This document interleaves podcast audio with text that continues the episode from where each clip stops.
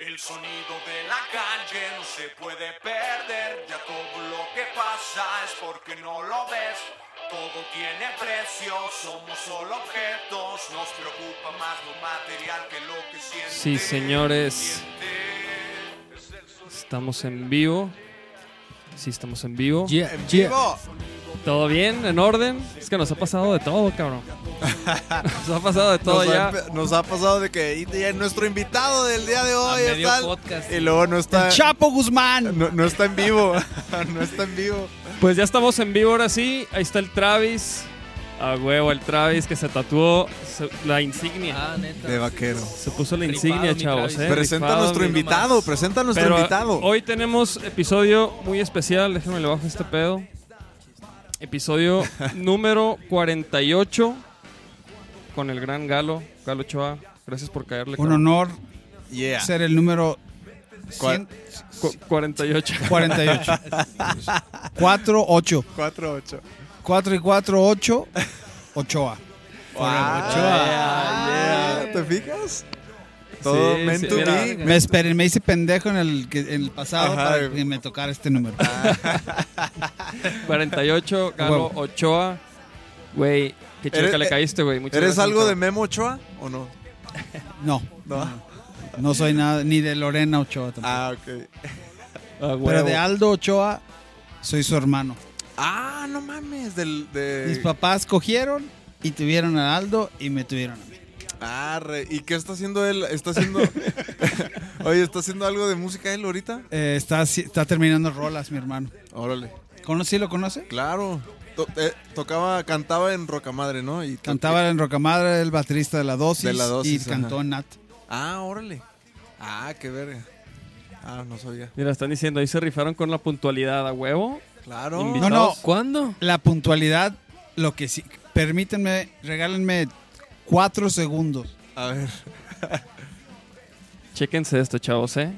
¿qué es eso? Color del disco Nuevo Vaquero Negro. Así va a ser la portada. ¿Eh? Usted, lo- aquí Una se sabe todo. Aquí del se sabe del todo. próximo sencillo. Del próximo. Hágame el favor de destapármela. Ah. ¿Usted gusta Carlos V o Nestle Squeak? ¿Qué tal, eh? Nestle Quick, yo Quick. Ah, papá. Ah, está frío. Hijo, ah. yo quick, yo quick, yo quick. Ah, güey, no mames. ¿Qué pedo con estos regalos, güey? ¿A qué Yo, se debe, Carlos güey? Quinto, claro.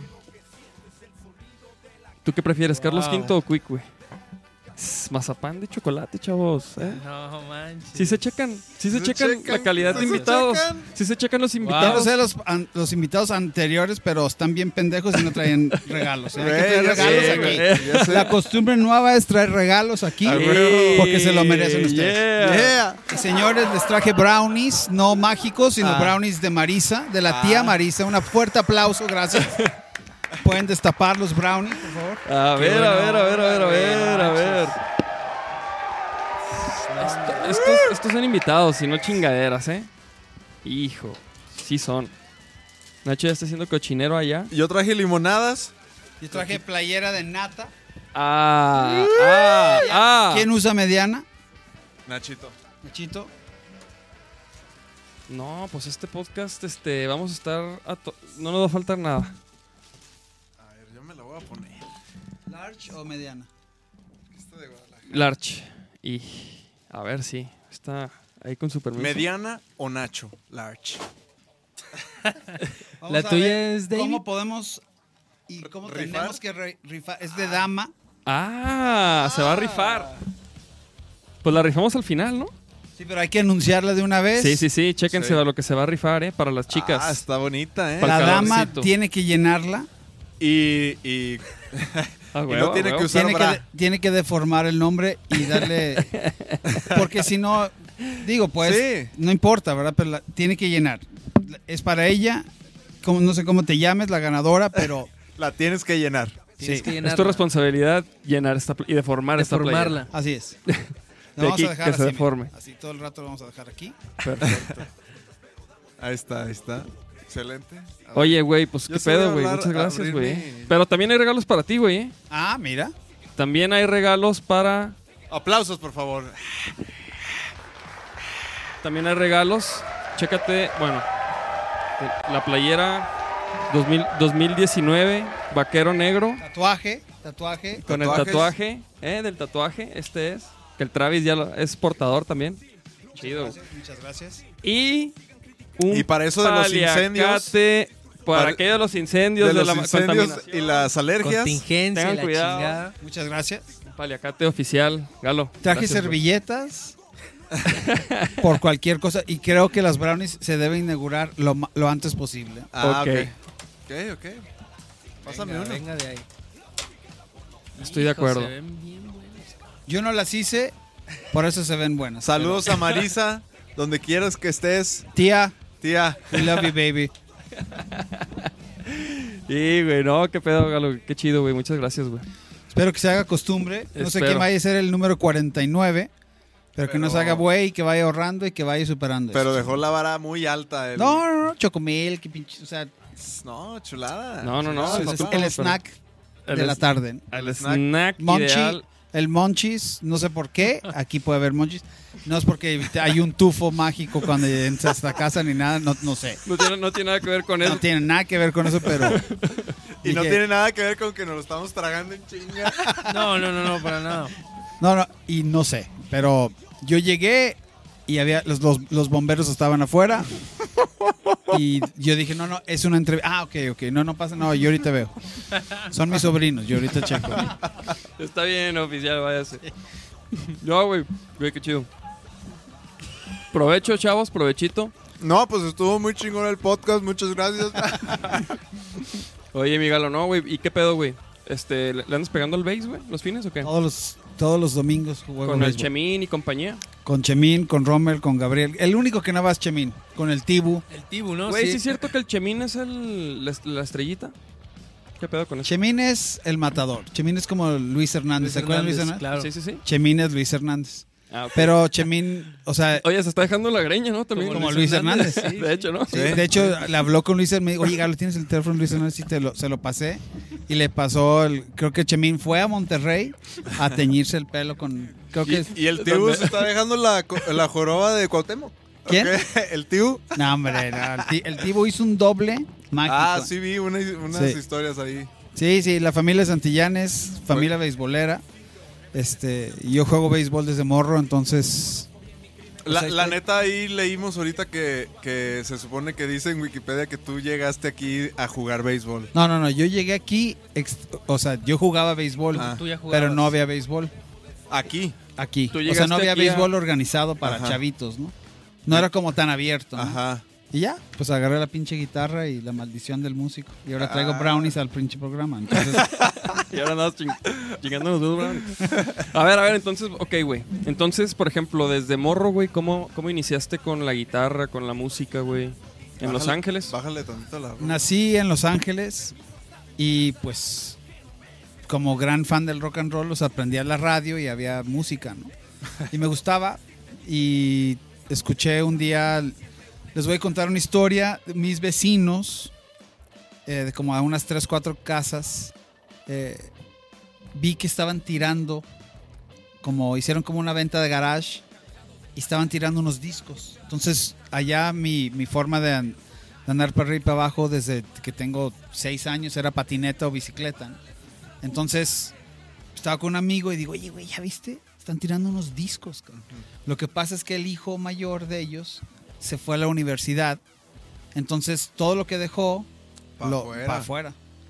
Y, y había un disco de Yes, Yes Songs y el disco de Led Zeppelin 2. Entonces andábamos en friega en la, en la patineta y llegamos al, al bote de la basura y yo pude apañar el de Yes Songs y él el de Zeppelin.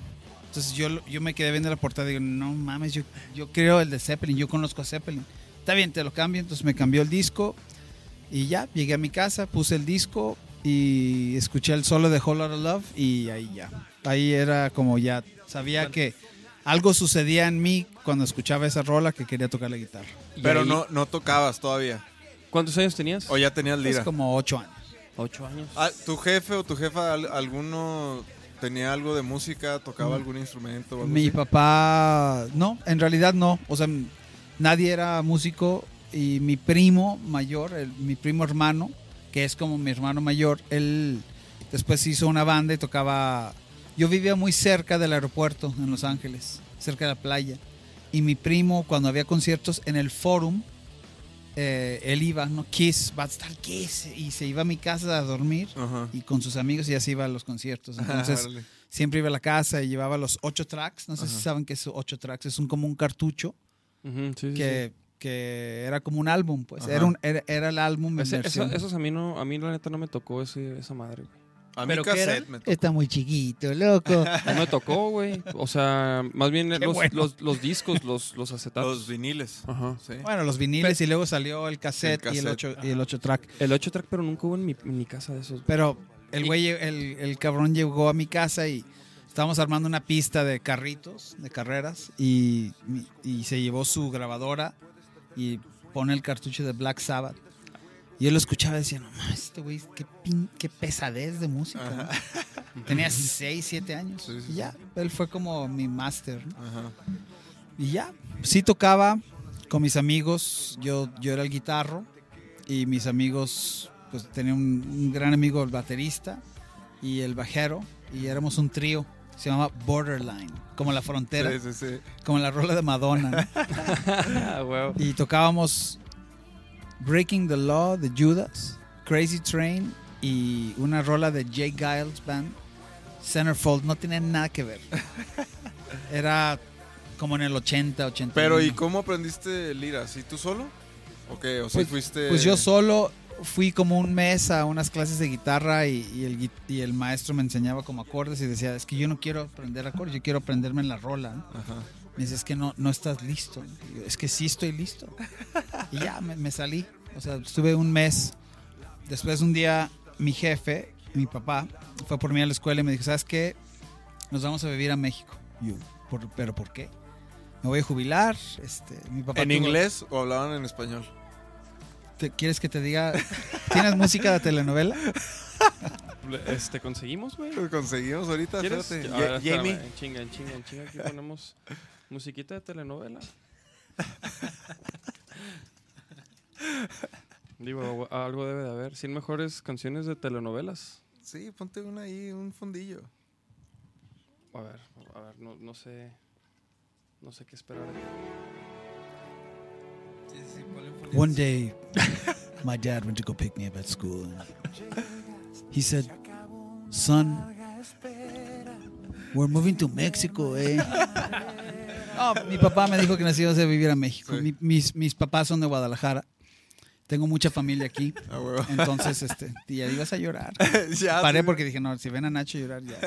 sí, sí, sí, hubo que cortar ahí. Este, no te pongas mal. Aquí estoy, estoy bien. Estoy contigo. Este, y ya, yo no, no entendía por qué, ¿no? Ajá, Mi papá sufrió un, un problema del corazón. ajá.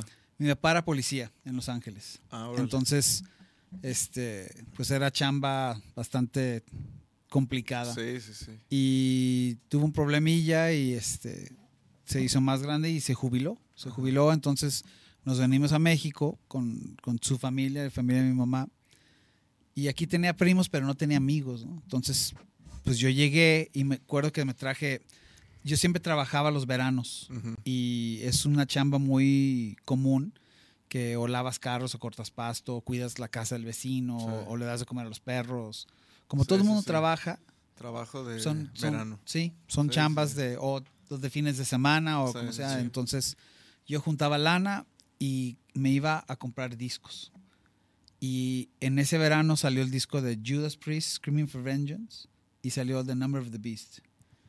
Y esos discos me los traje en el carro, porque nos venimos en carro.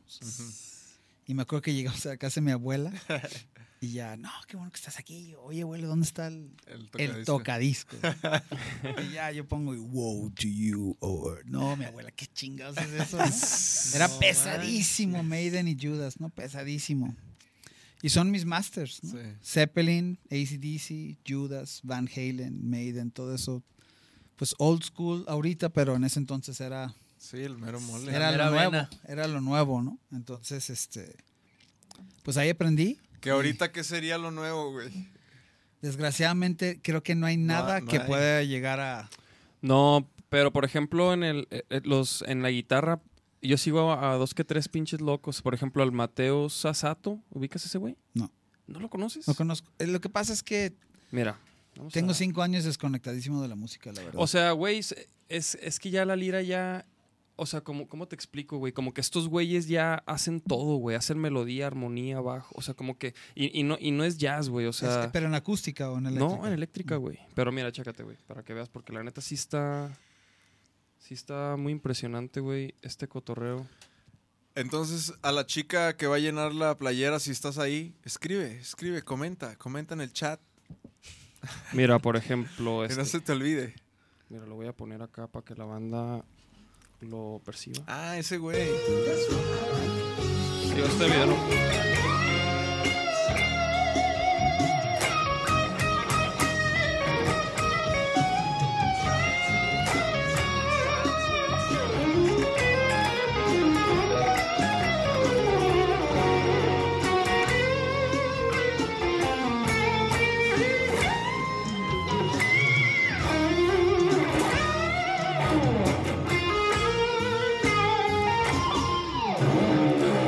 una rola del Bruno Mars, güey. Sí, sí, sí, sí, sí. Pero, Pero, no, no, no, eso no es lo que. Sí, no. es- Uno, uno donde No. solo, güey.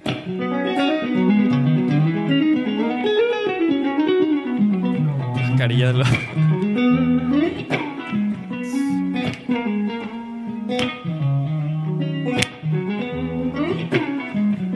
Muy virtuosillo, pues. Sí, sí, sí. Por ejemplo, está, está ese vato y luego está este güey. Mira, chécate este vato.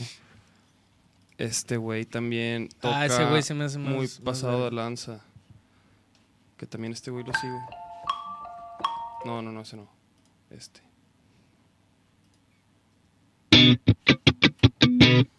Esto es como lo nuevo, güey. Virtuoso. Uñas blancas. Sí, sí, sí, ma- maquillado. Pues te digo, eso no ha cambiado mucho, ¿no?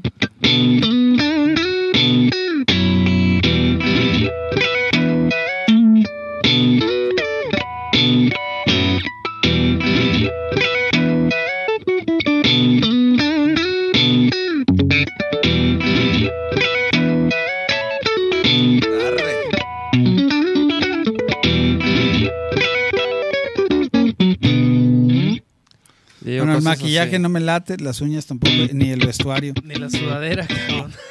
La, la onda, la verdad es que a mí nunca, nunca me clavé ya después en rollos como instrumentales. Siempre me gustó una banda. Me gusta mucho el trabajo vocal. Me cuesta muchísimo trabajo escuchar bandas donde el vocalista no transmite como, como algo agresivo.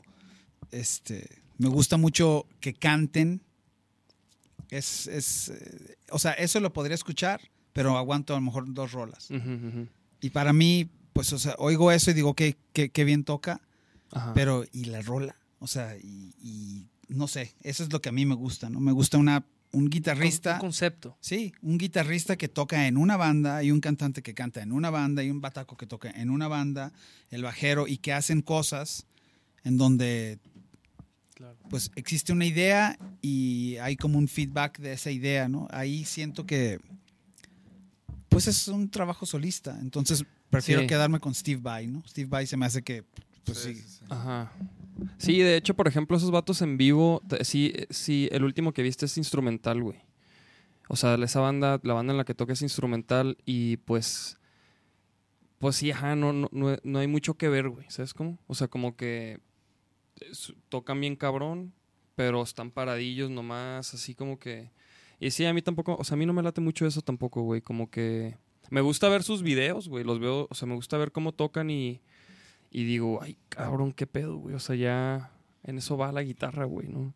No sé, pues a mí eso se me hace como que... Como que he visto esa tendencia de tocar así, güey. Como que muy virtuoso, eh, ¿no? Haciendo la, la armonía. Pues es muy, muy con lo que hacen los güeyes que tocan en acústica, ¿no? Que Ajá. hacen los bajeos, que hacen, está muy bien. Eh, me gusta más en acústico, pero sigo, por ejemplo, yo veo los Chili Peppers, el otro estaba con Omar Guevara en el estudio, en mi estudio, y estábamos platicando precisamente de eso, ¿no? Que, que- qué forma de poder sonar tan sencillo, pero hacer cosas tan complicadamente mágicas y, o sea, son muy sencillas, pero qué forma de, o sea, está Flea haciendo su desmadre y el otro cabrón nomás, ahora ya no está y ahora ya no suenan a, a- Ajá. Entonces, sí prefiero siempre una banda. Para mí es, A es, la magia de, de los integrantes. ¿no? Entonces, tu guitarro preferido, ¿quién es, güey?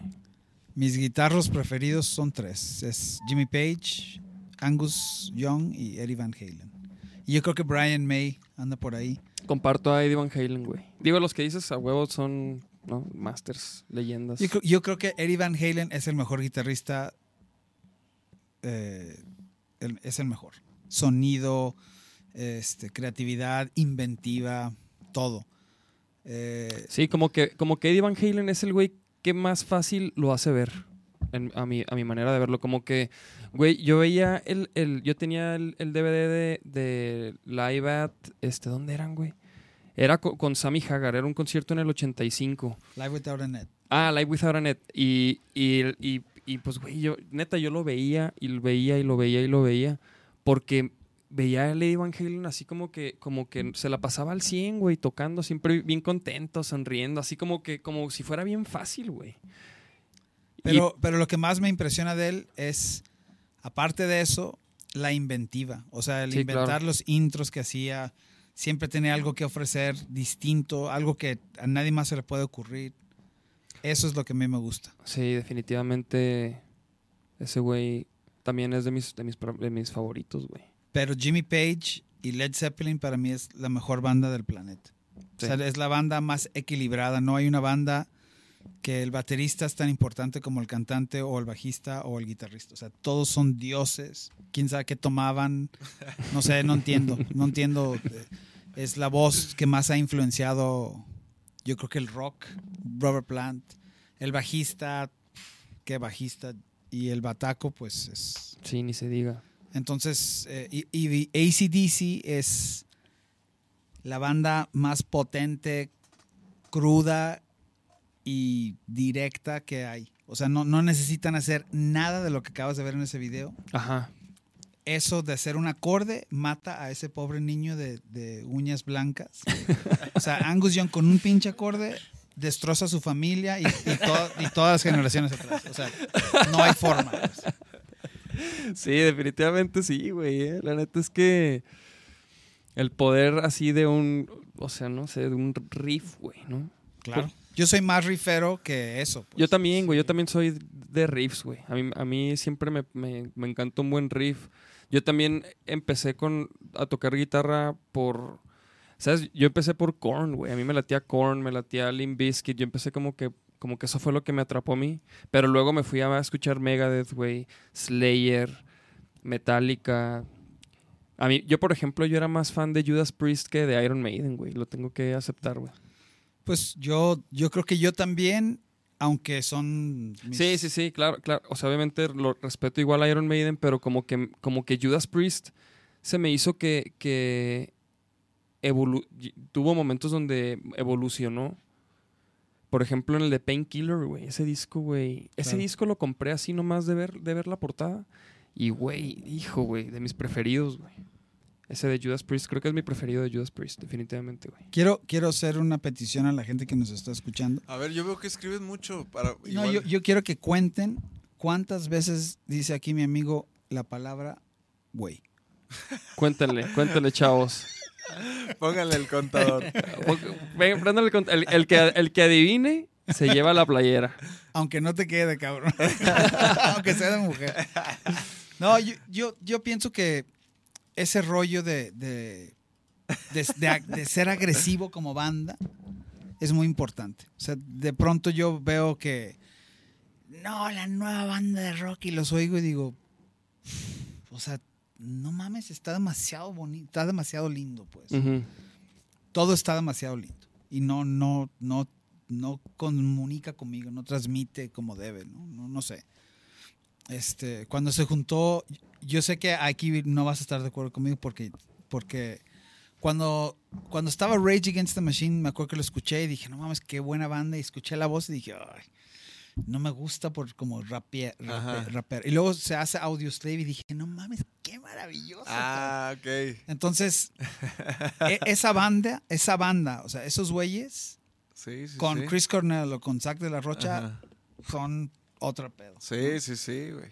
Y ahorita escucho Rage. Mi hijo es, es guitarrista y toca muy bien el cabrón. Tiene 17 años. Y le encanta Rage. Y llego a mi casa y está tocando Tool. Y llego a mi casa y está tocando Korn o Limp Bizkit o lo que sea, ¿no? O sea, tiene como lo que la escuela mía Sí, y, sí, sí. y- y ahora la de él, ¿no? Sí. Y pues sí, o sea, sí me doy cuenta que pues está en todo el cabrón y está es bien vago en la guitarra. ¿Y tocas con él o no? Eh, muy poco. Me da un poco de miedo porque no quiero como ser el papá de él Ah, en ese ok. momento, ¿no? Y, y él, él es como mi papá. Yo estoy tocando y me dice, papá, ahí la cagaste. Me regaña, ¿no? Oye, güey, ahí, ahí te equivocaste. Y la neta es que sí me equivoqué. ¿no? Sí. Y estoy, Pero to- que- estoy to- tocamos en Metrópoli el otro día y el güey estaba así viéndome. Y decía, no mames, no, qu- quítame. O sea, puede verme el que sea, pero él así viéndome. Sí, ya. Más así como criticándome, güey. apuntándome. Sí, sí, sí. No, pero va, creo que va por muy buen camino mi hijo. Qué Qué chido. chingón. qué chido. Y ya, tira, ya trae bandita y todo. Eh, no, creo que eso es algo que, que me he dado cuenta lo complicado hoy en día de que, en- de que haya compañeros o gente de su generación o de su edad Claro. que sepan de música o que les interese de música, ¿no? Porque yo no, yo en mi generación, que me cuesta mucho trabajo este rollo de los festivales, donde ustedes han tocado, que el festival y la chinga, y la otra banda es una pinche banda de cumbias con Ajá. tatuajes, güey. Yo no puedo con ese pedo, güey. Sí, sí, sí. O sea, me puedo llevar muy bien con ellos. No, pero no puedo. No Combinar. puedo, no puedo entender. Más bien me sorprende, ¿sabes qué? La gente. O sea, Lo que consume la gente. sí, o sea, está tocando Vaquero Negro, ¿no? Y la pinche gente está vuelta loca. cabrón. Y el mismo güey que se partió el- la ceja contra el puño del güey de atrás y, y no fue pleito, fue como la prendezón. Sí, el slam. El mismo güey está al rato así bailando cumbias, ¿no? Y dices, güey, ¿cómo le haces, cabrón? No, yo no puedo, o sea, yo no, no puedo, no puedo, no entiendo. Y entiendo que son las raíces, Sí. las, está por ser latino, está nuestra sangre. Pero yo soy rock and rollero, cabrón. Soy rock and rollero y soy rock and rollero y no puedo con ese pedo. Y, y Nada, nada de cumbia, nada de, De ni una... reggaetón. reggaetón, o sea, de hecho, eh, tengo cinco años sin tocar y tengo cinco años trabajando en Charros de Jalisco, que es el equipo de béisbol de, de aquí. Y en el estadio ponemos todos los éxitos, ¿no? Ah, Poperos. Y, y lo entiendo. Pero no lo entiendo cuando es un festival. Es que Ah, antes, antes, antes nunca se codeaba Los Ángeles Azules con Vaquero Negro. sí, claro. No se podía ese pedo. O sea, Sí. ¿por qué? Porque nos ha costado demasiado trabajo crear nuestro espacio ¿no? Sí, como bandas de rock. O sea, este puto lugar es nuestro, cabrón. sí. Y al rato llegan Los Ángeles Azules a ser el headliner de, o, o tocar en el festival donde las bandas de rock tocan. Sí. Entonces no es como que ellos, bueno, sí, sí es como ellos no son bienvenidos, pero nadie, nadie, nadie me, me hace segunda. O sea, no entiendo yo cómo ellos no necesitan nuestro espacio, Sí, claro. pero lo invaden. Sí. Y ya es como, no, es que tienes que ponerte del lado del empresario. Puta madre, el empresario que le eche ganas, cabrón. Sí, que haga dos. Todo, todo quiere, o sea, los empresarios, la mayoría, quieren todo muy fácil, ¿no? Quieren a Vaquero Negro, pero no tienen lana con qué invertir para Vaquero Negro, entonces piensan que todo va a salir de taquilla, entonces te pago el día del show, ¿no? No, güey, hay que invertir, hay que ser profesional, o sea, si quieren que la banda sea profesional, muchos no entienden que mi guitarra vale más que tu carro, cabrón, ¿no? Sí. Mi ampli vale más que tu carro, cabrón, o tu guitarra, o tu bataca, o, o sea, las cosas cuestan, güey. Sí, sí, sí. Y, y no es válido muchas veces, creo yo, que estos empresarios improvisados, pues nomás buscan la salida muy fácil, pues. Sí, o, o creen que es muy fácil hacer un, un concierto, ¿no? Bueno, eso es mi punto de vista. Yo sé que hay mucha gente que dice, no, está increíble que la banda esta argentina que toca cum, o sea, dices, güey, no mames, o sea, yo quiero ver un pinche grupo de aquí que toque y, y que la banda que sigue sea pinche potencia y antes lo había, ¿no? Y sé que todavía lo hay, pero cada vez cuesta más trabajo, ¿no? ¿Por qué crees que cuesta más trabajo? Creo que se des- las bandas se alejan de las raíces, las raíces bluseras. O sea, por más que, que sean new metal o este género o este género, si no te alejas de las raíces, sigues sonando a una banda pura. O sea, está en tus, en tus ingredientes, está pues la raíz, ¿no? O sea, hay muchos morros que no saben quiénes son los Rolling Stones o quiénes son los Beatles. No tienes que tocar o sonar como ellos, pero tienes que conocerlos. ¿no? Tienes que saber que tu ídolo tiene un ídolo. Sí. Y así, ¿Y quién era, no? sí, creo, creo pues que es importante. Sí, definitivamente sí. Por ejemplo, a Stevie Ray. Stevie Ray para mí era así de que duré muchos años así bien clavado con Stevie Ray y checaba que a quien admiraba ese Hendrix. güey, a Hendrix, Albert King, y pues había varios ahí que, que literal tocaba, o sea, como que se fusilaba tal cual lo, lo- lo que hacían, lo, Sí, lo- pero, hacía suyo. pero qué manera de perfeccionar algo, ¿no? Ajá, claro, O sea, obviamente. lo llevó a otro nivel. Es como Van Halen también. O sea, estaba Hendrix y estaba Alan Holdsworth y estaba Eric Clapton y estaban todos estos. Y Eddie Van Halen lo llevó a otro nivel con otro sonido. Y ahora la gran mayoría de los guitarristas somos hijos de, de- de ese güey, ¿no? Sí, sí, sí. Y pues está increíble. ¿Y por qué, por qué cinco años sin tocar, güey? Porque me asqué, me decepcioné. Por todo esto que dices, así de... No, no, no, no, no. no. Yo, yo era el guitarrista de Cuca.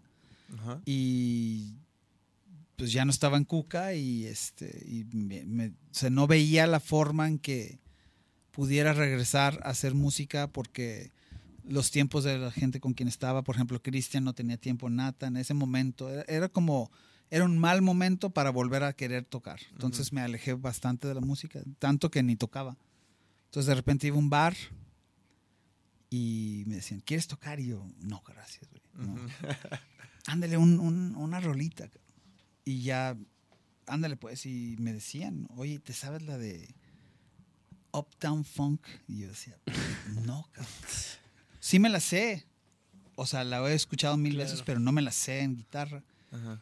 Y es una muy buena rola, la verdad es muy buena rola, pero no es mi onda. Sí, Entonces, después notaba que mi onda ya no era onda de los güeyes de los bares, ¿no? sí.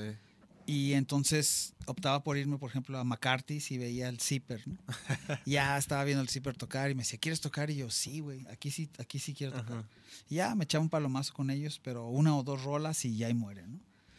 Y me decían, ¿quieres tocar? O sea, en otro lugar y en él. Y oye, güey, hay que hacer una banda. Y me invitaron, no, de verdad, no, ahorita no, no, como que no, no tenía ganas, cabrón. Y al final del año pasado eh, le eché un fonazo a aquello y a Cristian. Les dije, ¿sabes qué? Creo que ya. Creo que estoy listo. güey". ya habíamos perdido al vocalista en Nata. Se, se fue a vivir a Canadá. Entonces salió el rollo de, pues no tenemos cantante, ¿no? Y digo, bueno, hay que hacer una convocatoria. Y la hicimos. Y lo que nunca creí, o sea, en cinco años que me alejé, me pasó lo mejor, güey. O sea, la neta que valió la pena esperarme cinco años porque encontramos a él vocalista para Nata. Ah, qué perro. Es un güey que canta increíblemente cabrón. Lo conocí en el C3, ¿no? Ah, sí, Sí, ah. Gus- se llama Gustavo Bolsa. Gus, Gus, sí. Este, gran tipo, gran cantante. Eh, de por sí, Cristian y que ellos son grandes músicos. Entonces creo que ahorita es, una, es un muy buen momento para mí. Estoy contento. Estamos haciendo rolas nuevas. Ahí vamos. Este, además, estoy haciendo yo un disco que tengo muchos años haciéndolo. Porque todos esos cinco años que no toqué, Ajá. hice rolas. Entonces, eh, invité a Frankie y, e invité al Richie. Arre. Y en- entonces hicimos algo que no se parecía ni a Cuca, ni a Nata, ni a nada. Y luego invité este, a Charpenel, a Alejandro Charpenel, baterista de Guillotina. Hicimos como cinco o seis rolas. No hay bajista, no hay bajo en esas rolas. Falta conseguir el bajista. Ajá. Luego este, invité a Levit eh, Vega, que es el baterista de Radio Caos, que Radio Caos me invitó a tocar en el Auditorio Nacional. Y fui a México, me aprendí su rola y tocaron, creo, una rola mía. Y cuando estábamos en prueba de sonido, nomás lo veía y decía, no mames, qué, baterista tan chingón. ¿Y quién será este güey, no? Ya, al final digo, oye, güey, yo sé que no nos conocemos, pero pasa tu phone. Si te llamo pa- para grabar una rola, a huevo. Y grabamos cinco rolas, que yo, él y yo. Órale. Muy buenas rolas. Y están ahí. Y es. La, la duda es: o canto yo, que me gusta mucho cantar, o invito a un cantante. Y quién sabe qué, quién sea ese cantante, ¿no? O sea, que Sí. es. ¿Y por qué no las cantas tú, güey? Pues no sé, por inseguridad, por. Por no echar. O sea, igual siento. ¿Y si las canto yo y les echo perder? ¿Y si las canto yo y quedan chingoncísimo? O sea, es como aventarme, pues. Pero bueno, yo creo que, o sea, sí, o sea, pues siempre tú eres tu, tu juez más. No, yo soy un juez muy. Más duro, muy, di- Muy difícil. Pues siempre Entonces- está siempre está la tecla delete, cabrón. O sea, grábala y si no te gusta, pues.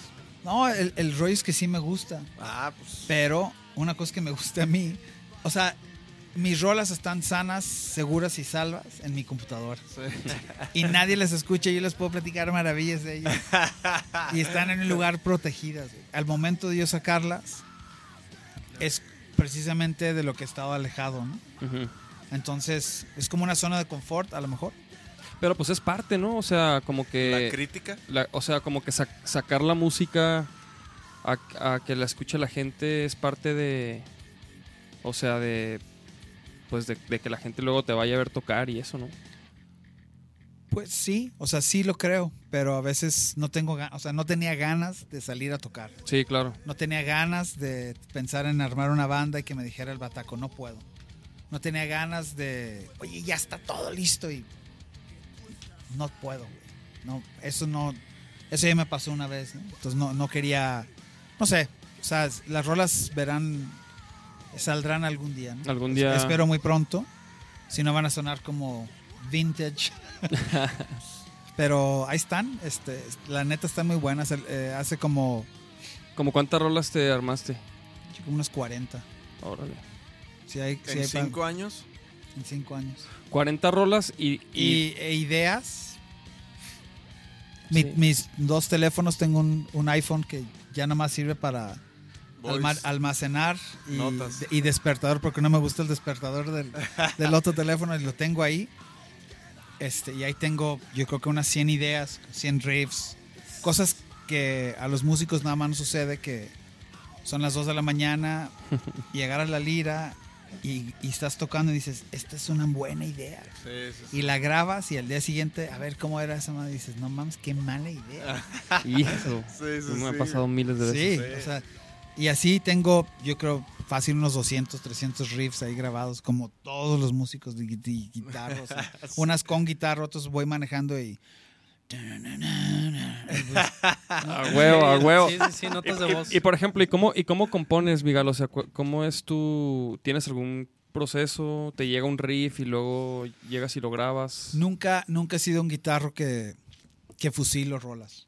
O sea, yo veo que alguien agarra la lira y se pone a tocar una rola de Tool o de Rush o de Maiden.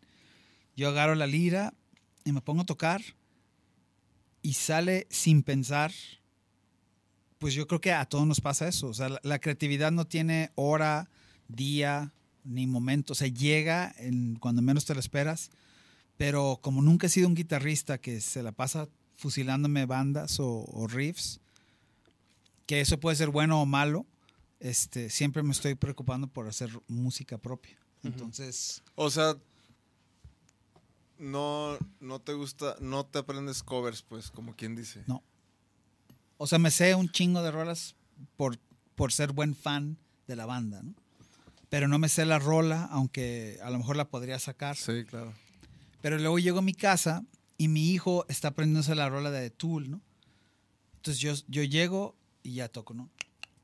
Y abro la puerta, ya sabes, ¿no?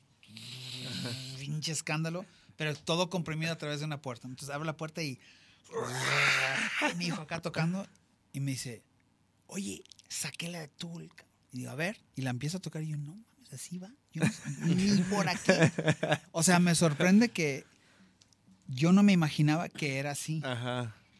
Entonces yo creo que a mí, si yo me aprendo la rola de Tool o rola de alguien y sé que así va, me voy a enviciar a que así pueden ir muchas, muchas cosas. ¿no? Sí, sí, sí. Entonces como que no, trato de, o sea, nunca me he contaminado de ese rollo, aunque igual mis riffs podrían sonar a mis ídolos. Por pero- lo que escuchas. Sí, pero también sé que no tengo nada que ver.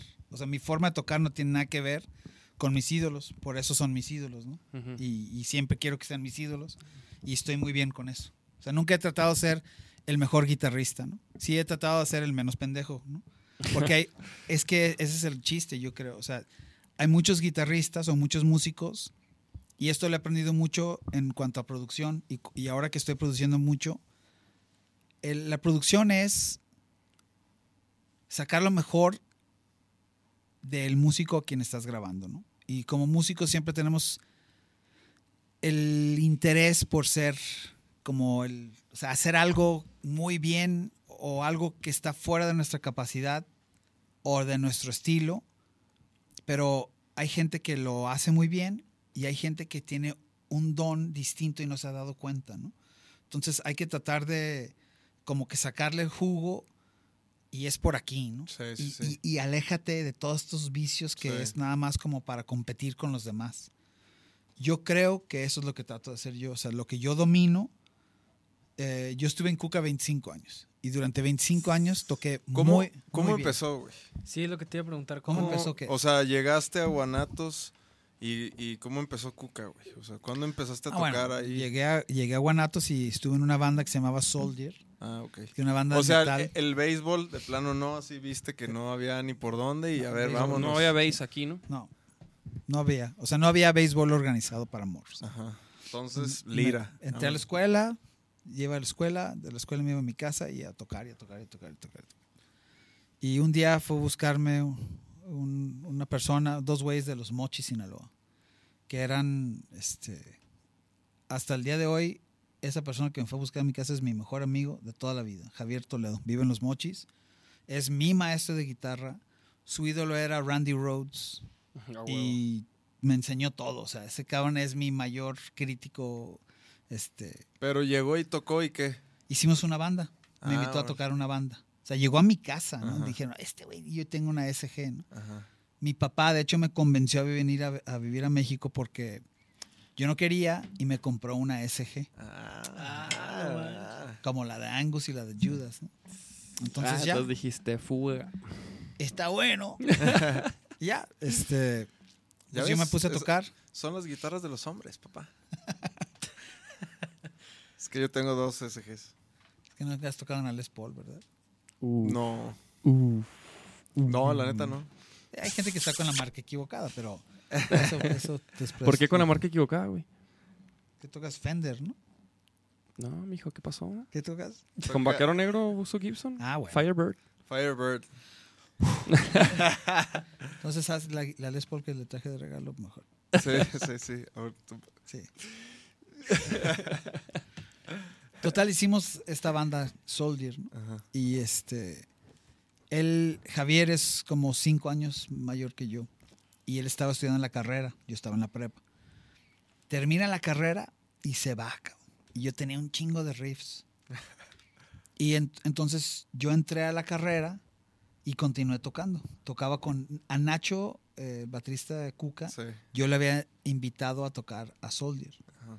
Entonces se va este cabrón, no tenemos vocalista y había programas de televisión en el canal 4.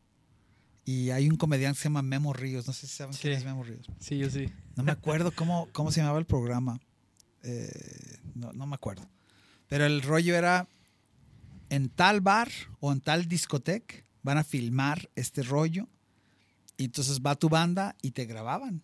Ajá. Y siempre salía Memo Ríos y hacía como un chiste con rimas y la chingada. y ya terminaba como en el nombre de la banda y salía la banda. Ajá. Entonces, como no teníamos eh, vocalista, yo tenía un chingo de riffs. Y quién sabe dónde están esas grabaciones porque salieron en la tele.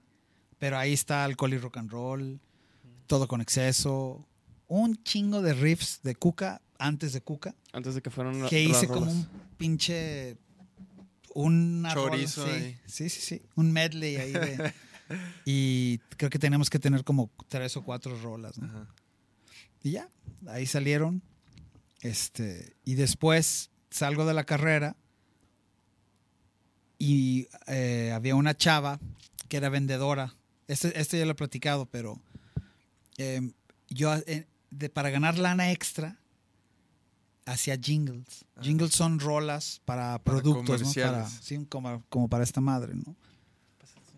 Y entonces me dijo que quería una rola para un detergente, como un jabón, pero que fuera tropicalón, pero no guapachoso, o guapachoso, pero no tropical. Y dije, no, no, ¿cómo es eso? Y esta chava era como fresísima y no necesitaba la lana, güey. Entonces nunca vendía, güey. O sea, era como de, "Güey, voy a mostrar a mis papás que yo puedo vender, ¿no? Y voy, puedo trabajar. Entonces dije, voy a trabajar a lo pendejo y va- voy a tener que ir con el cliente y el cliente va a decir, oye, ¿sabes qué? Por ahí no era, ¿no?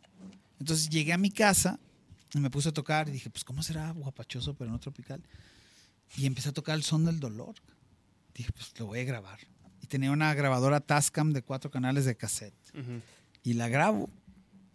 Y me hablan y me dicen, oye, este, te busca la vendedora al día siguiente. Y ya llevaba la grabadorcilla como idea, ¿no? Y dije, no, no mames, no, no se lo voy a enseñar porque, o sea, va a ser 17 vueltas con el cliente, no me explicó bien. Y, entonces le dije que no. A los días recibo una llamada a la oficina por parte de Rostros Ocultos. No sé quién me habló, el Cala, o no, no sé quién. ¿Y los conocías? Los, pues iba, iba a sus conciertos. ¿no? Arturo Ibarra sí lo conocía, un un gran guitarrista, siempre impecable su, su forma de tocar. ¿no?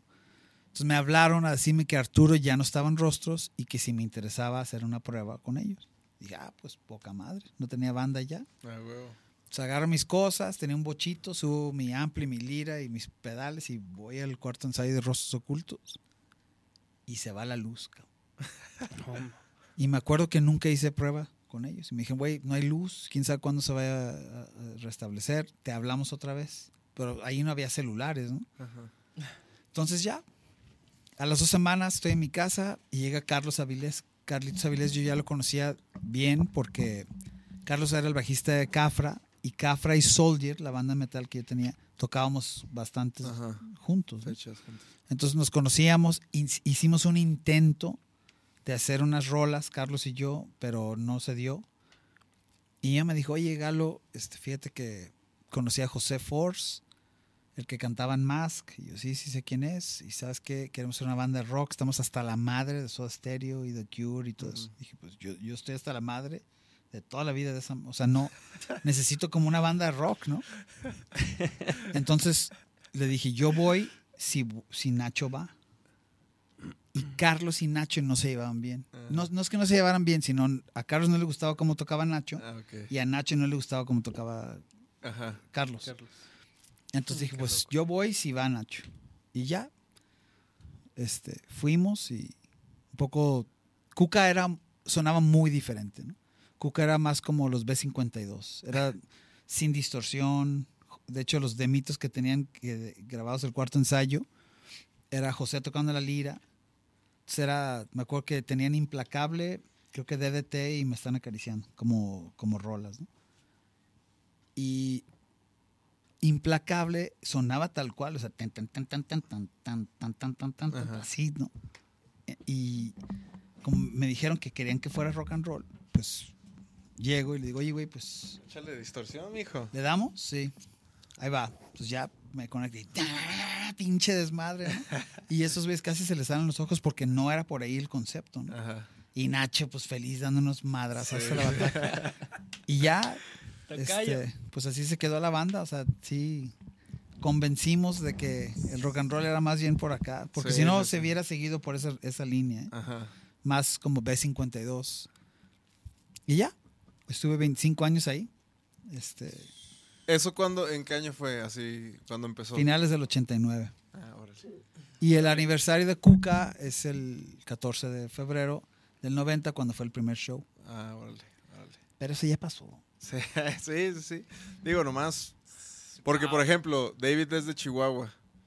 Y, y- y no conoce tanto de Cuca como yo que soy de aquí, ¿no? O sea, como Yo, que. yo soy de Nayarit y sí, o sea, no mames. De donde yo soy es un pueblito así de Itzlán del Río. No mames, o sea, mamaban a Cuca así bien cabrón. O sea, todo, todo, todo, todo.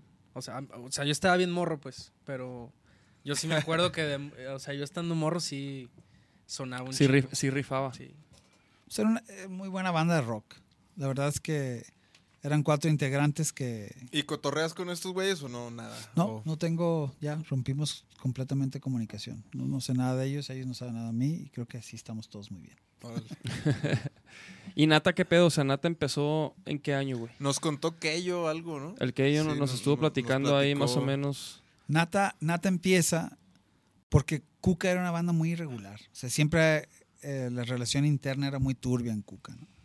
Eh, José dejó la banda como cinco veces. Y la última vez que ya había broncas, optamos por que ya se acabara Cuca. En el 99. Entonces yo empecé a hacer rolas otra vez. Ya tenía un mejor estudio en mi casa.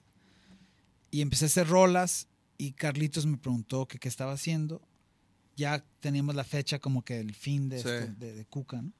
Le mostré las rolas, me dijo que le gustaban y que se podía hacer letra. Yo tenía una rola que se llamaba La Oración, que es para mí de las mejores rolas de Nata y él le puso la letra y tenía otras rolas y Órale. empezamos a a trabajar y me dijo él yo me invento las letras pero luego Nacho se acercó dijo a ver si nada va a estar Carlos pues ¿por qué no nos quedamos juntos y le cambiamos el nombre y hacemos otra cosa entonces se quedó Nata grabamos el primer disco el primer disco hay muy buenas rolas pero el enfoque o sea la meta no estaba eh, los tres no tenemos la mirada en, en la, En en misma meta. ¿no?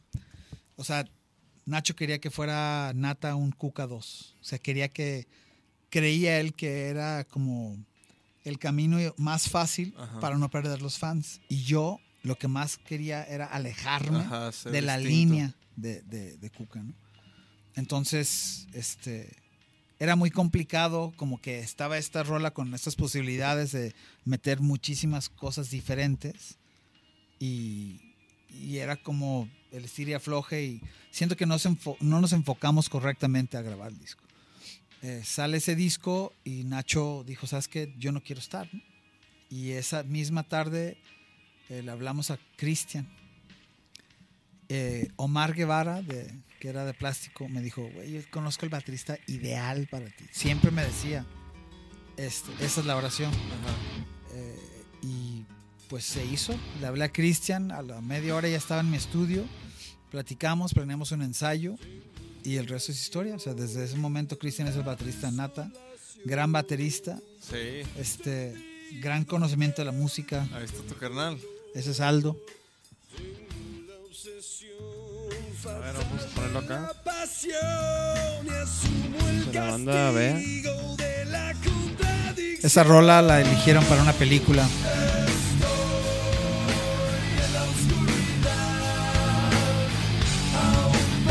¿Para cuál? Llamando a un ángel. Aquí está.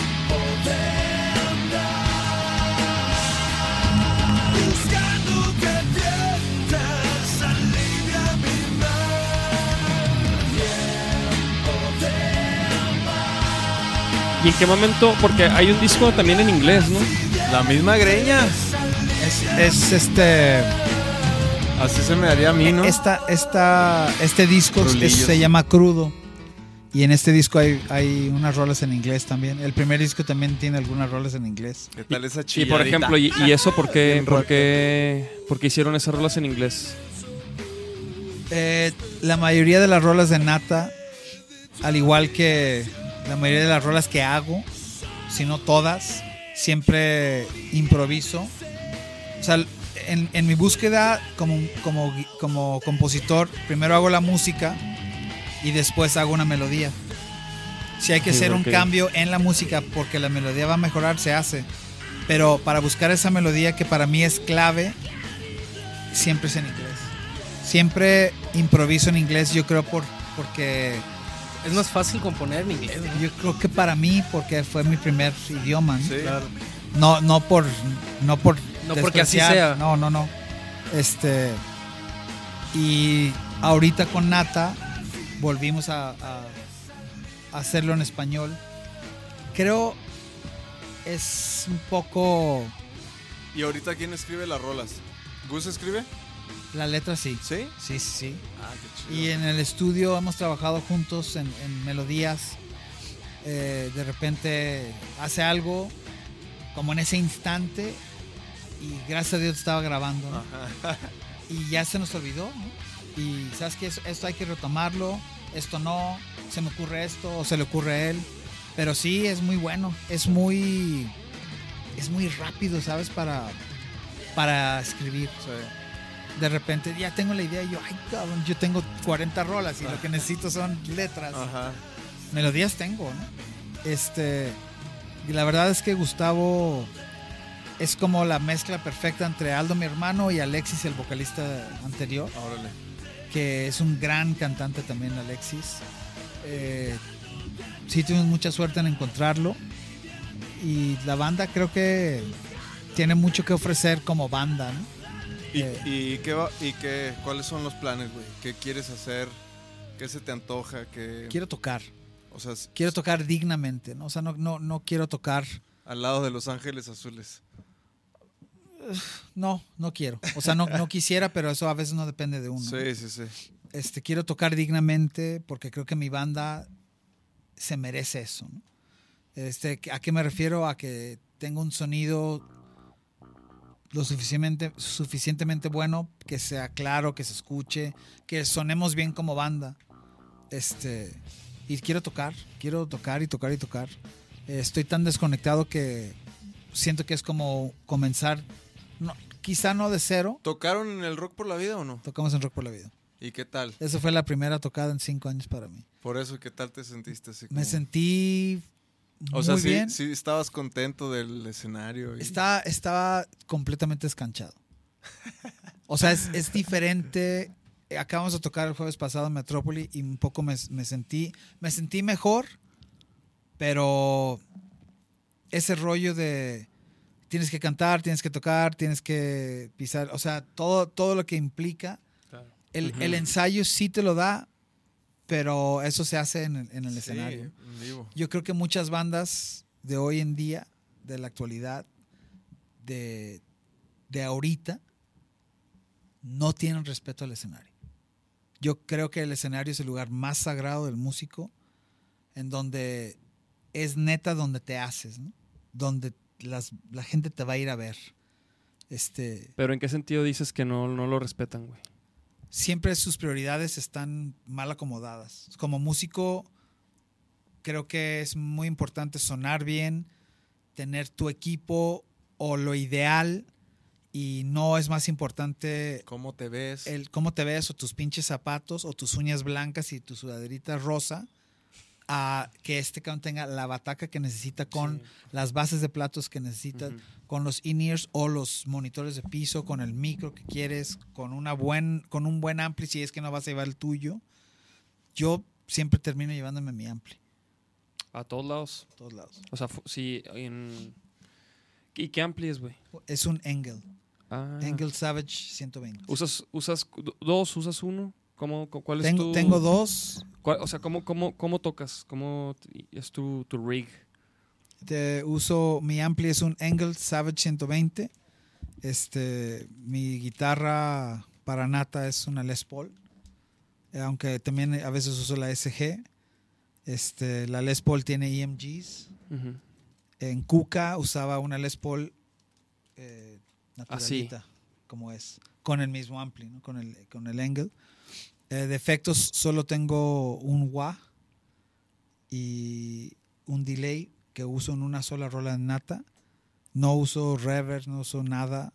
Tengo un noise gate que es algo básico para el guitarrista que usa mucha distorsión por el ruido que genera tanto el ampli como los vicios que genera de la guitarra hacia el bafle. Y eso te lo corta todo. Este, y es todo. Y un afinador. ¿Y la distor cuál, cuál distor? del ampli. Ah, órale. del Sí, sí, sí. Sí, es que esas distors suenan a, a la mera neta. ¿no? La neta, sí. Sí, o sea, nunca he usado pedales. Bueno, sí usé pedales. Eh, antes, eh, el primer disco usé un preamp Engel y desde ahí eh, soy Engel. Desde el 92. Eh, todavía lo tengo. Usaba un preamp Engel que de un solo espacio como este de que está aquí. Y un poder, un Pivi 120, 120. Y de bulbos todo. Y siempre aferrado a- al bulbo y al- a sonar puro y distorsionado. Distor del. O sea, siempre te late la distor del, del ampli. Del, Siempre. Al 10. ¿No? Al Bueno. 8, al 8.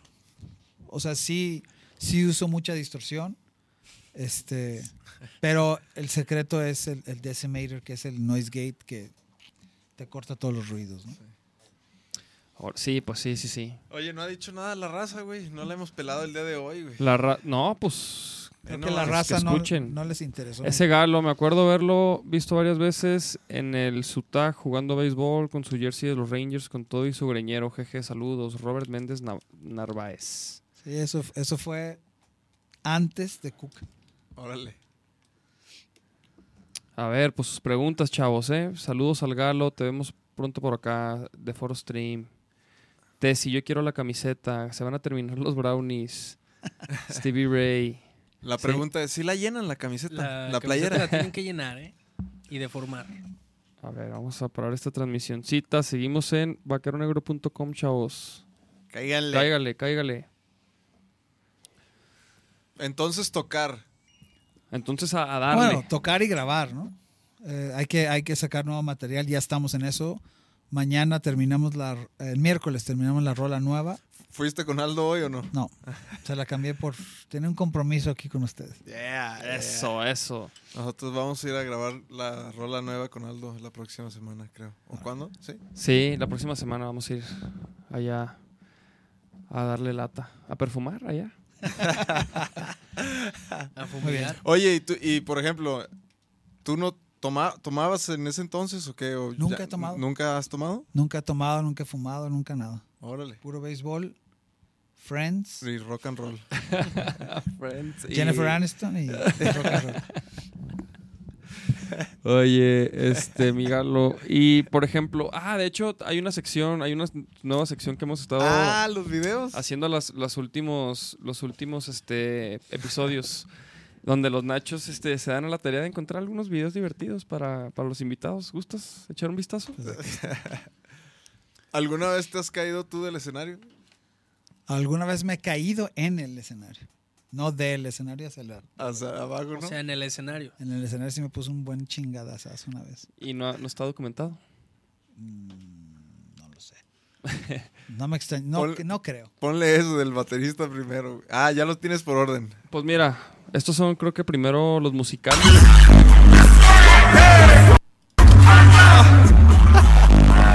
Como que pensó que era una bocina y era una luz. A ver, a ver. Sí. Sí, cometió el error ahí de... ¡Ah! no, no, no. Ese güey se, me- se merecía eso, güey, la neta, güey. Pero ¿qué tal este, güey? Este también, güey. Mira, el mezcalito. Ay, Ay, no, no, no. estos chavos... Es- no, no, ¿qué son? Estos chavos aquí están jugando, a ver. Que a el mezcalito. Así empezó Víctimas del Doctor Cerebro. Porque es mezcalito. Aparte, oye, la tarola se ahoga hoy. hoy. No, deja, deja de tocar, ¿no? Oh, sí, güey, no mames, si le seguía pegando se iba a llenar de... Y luego este... Y luego este... pues... Un paseo ahí con sus compas, los camellos. Este camarada, este, pues está dando el rol con unos camellos, ¿no? Ah, este no tiene audio. Quítate. Sí, güey, pues ¿qué esperas que pase, güey? Con unos camellos, cabrón. Y este, güey. No. ¡Ah! ¡Pum! No, lomito. Suéltate, papá. Hay ¿Qué? que soltarse, chavos, ¿eh? No se pueden... ¿Tú, tú te has caído del escenario? O, Sí. o sea, en el escenario también. Pero Bueno. no, del escenario para. Bueno, más bien brinqué, haz de cuenta que eran como dos niveles el escenario y brinqué del nivel de arriba para el de abajo y la tarima, como que brinqué en la pura esquina y se me dobló la tarima Eh, No estaba, no estaba puesto y me fui para abajo, cabrón. O sea, no, no, no para abajo, sino como, no sé, era como un metro y pues obviamente caí y, y yo seguí cantando así acostado en el suelo.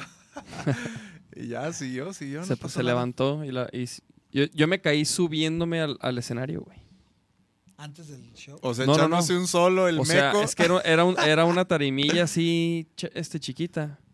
Y me bajé a, ¿no? a echar rock and roll. En Canadá, en Toronto. Y cuando me subo, o sea, no, no levanté suficiente el pie y me tropecé y, y me, me di un guitarrazo en la ceja, güey. Como por, por, por levantar la guitarra me, me, me abrí aquí, güey, el, el párpado, me dio un chingazo, güey. Y, está, y ese lo grabó el Frankie precisamente, güey. Porque ahí andaba el cabrón. Pero mira, chéquense este, güey. Sí, ese está cabrón. ¿Este sí lo viste? Sí. Híjole, es que este sí está...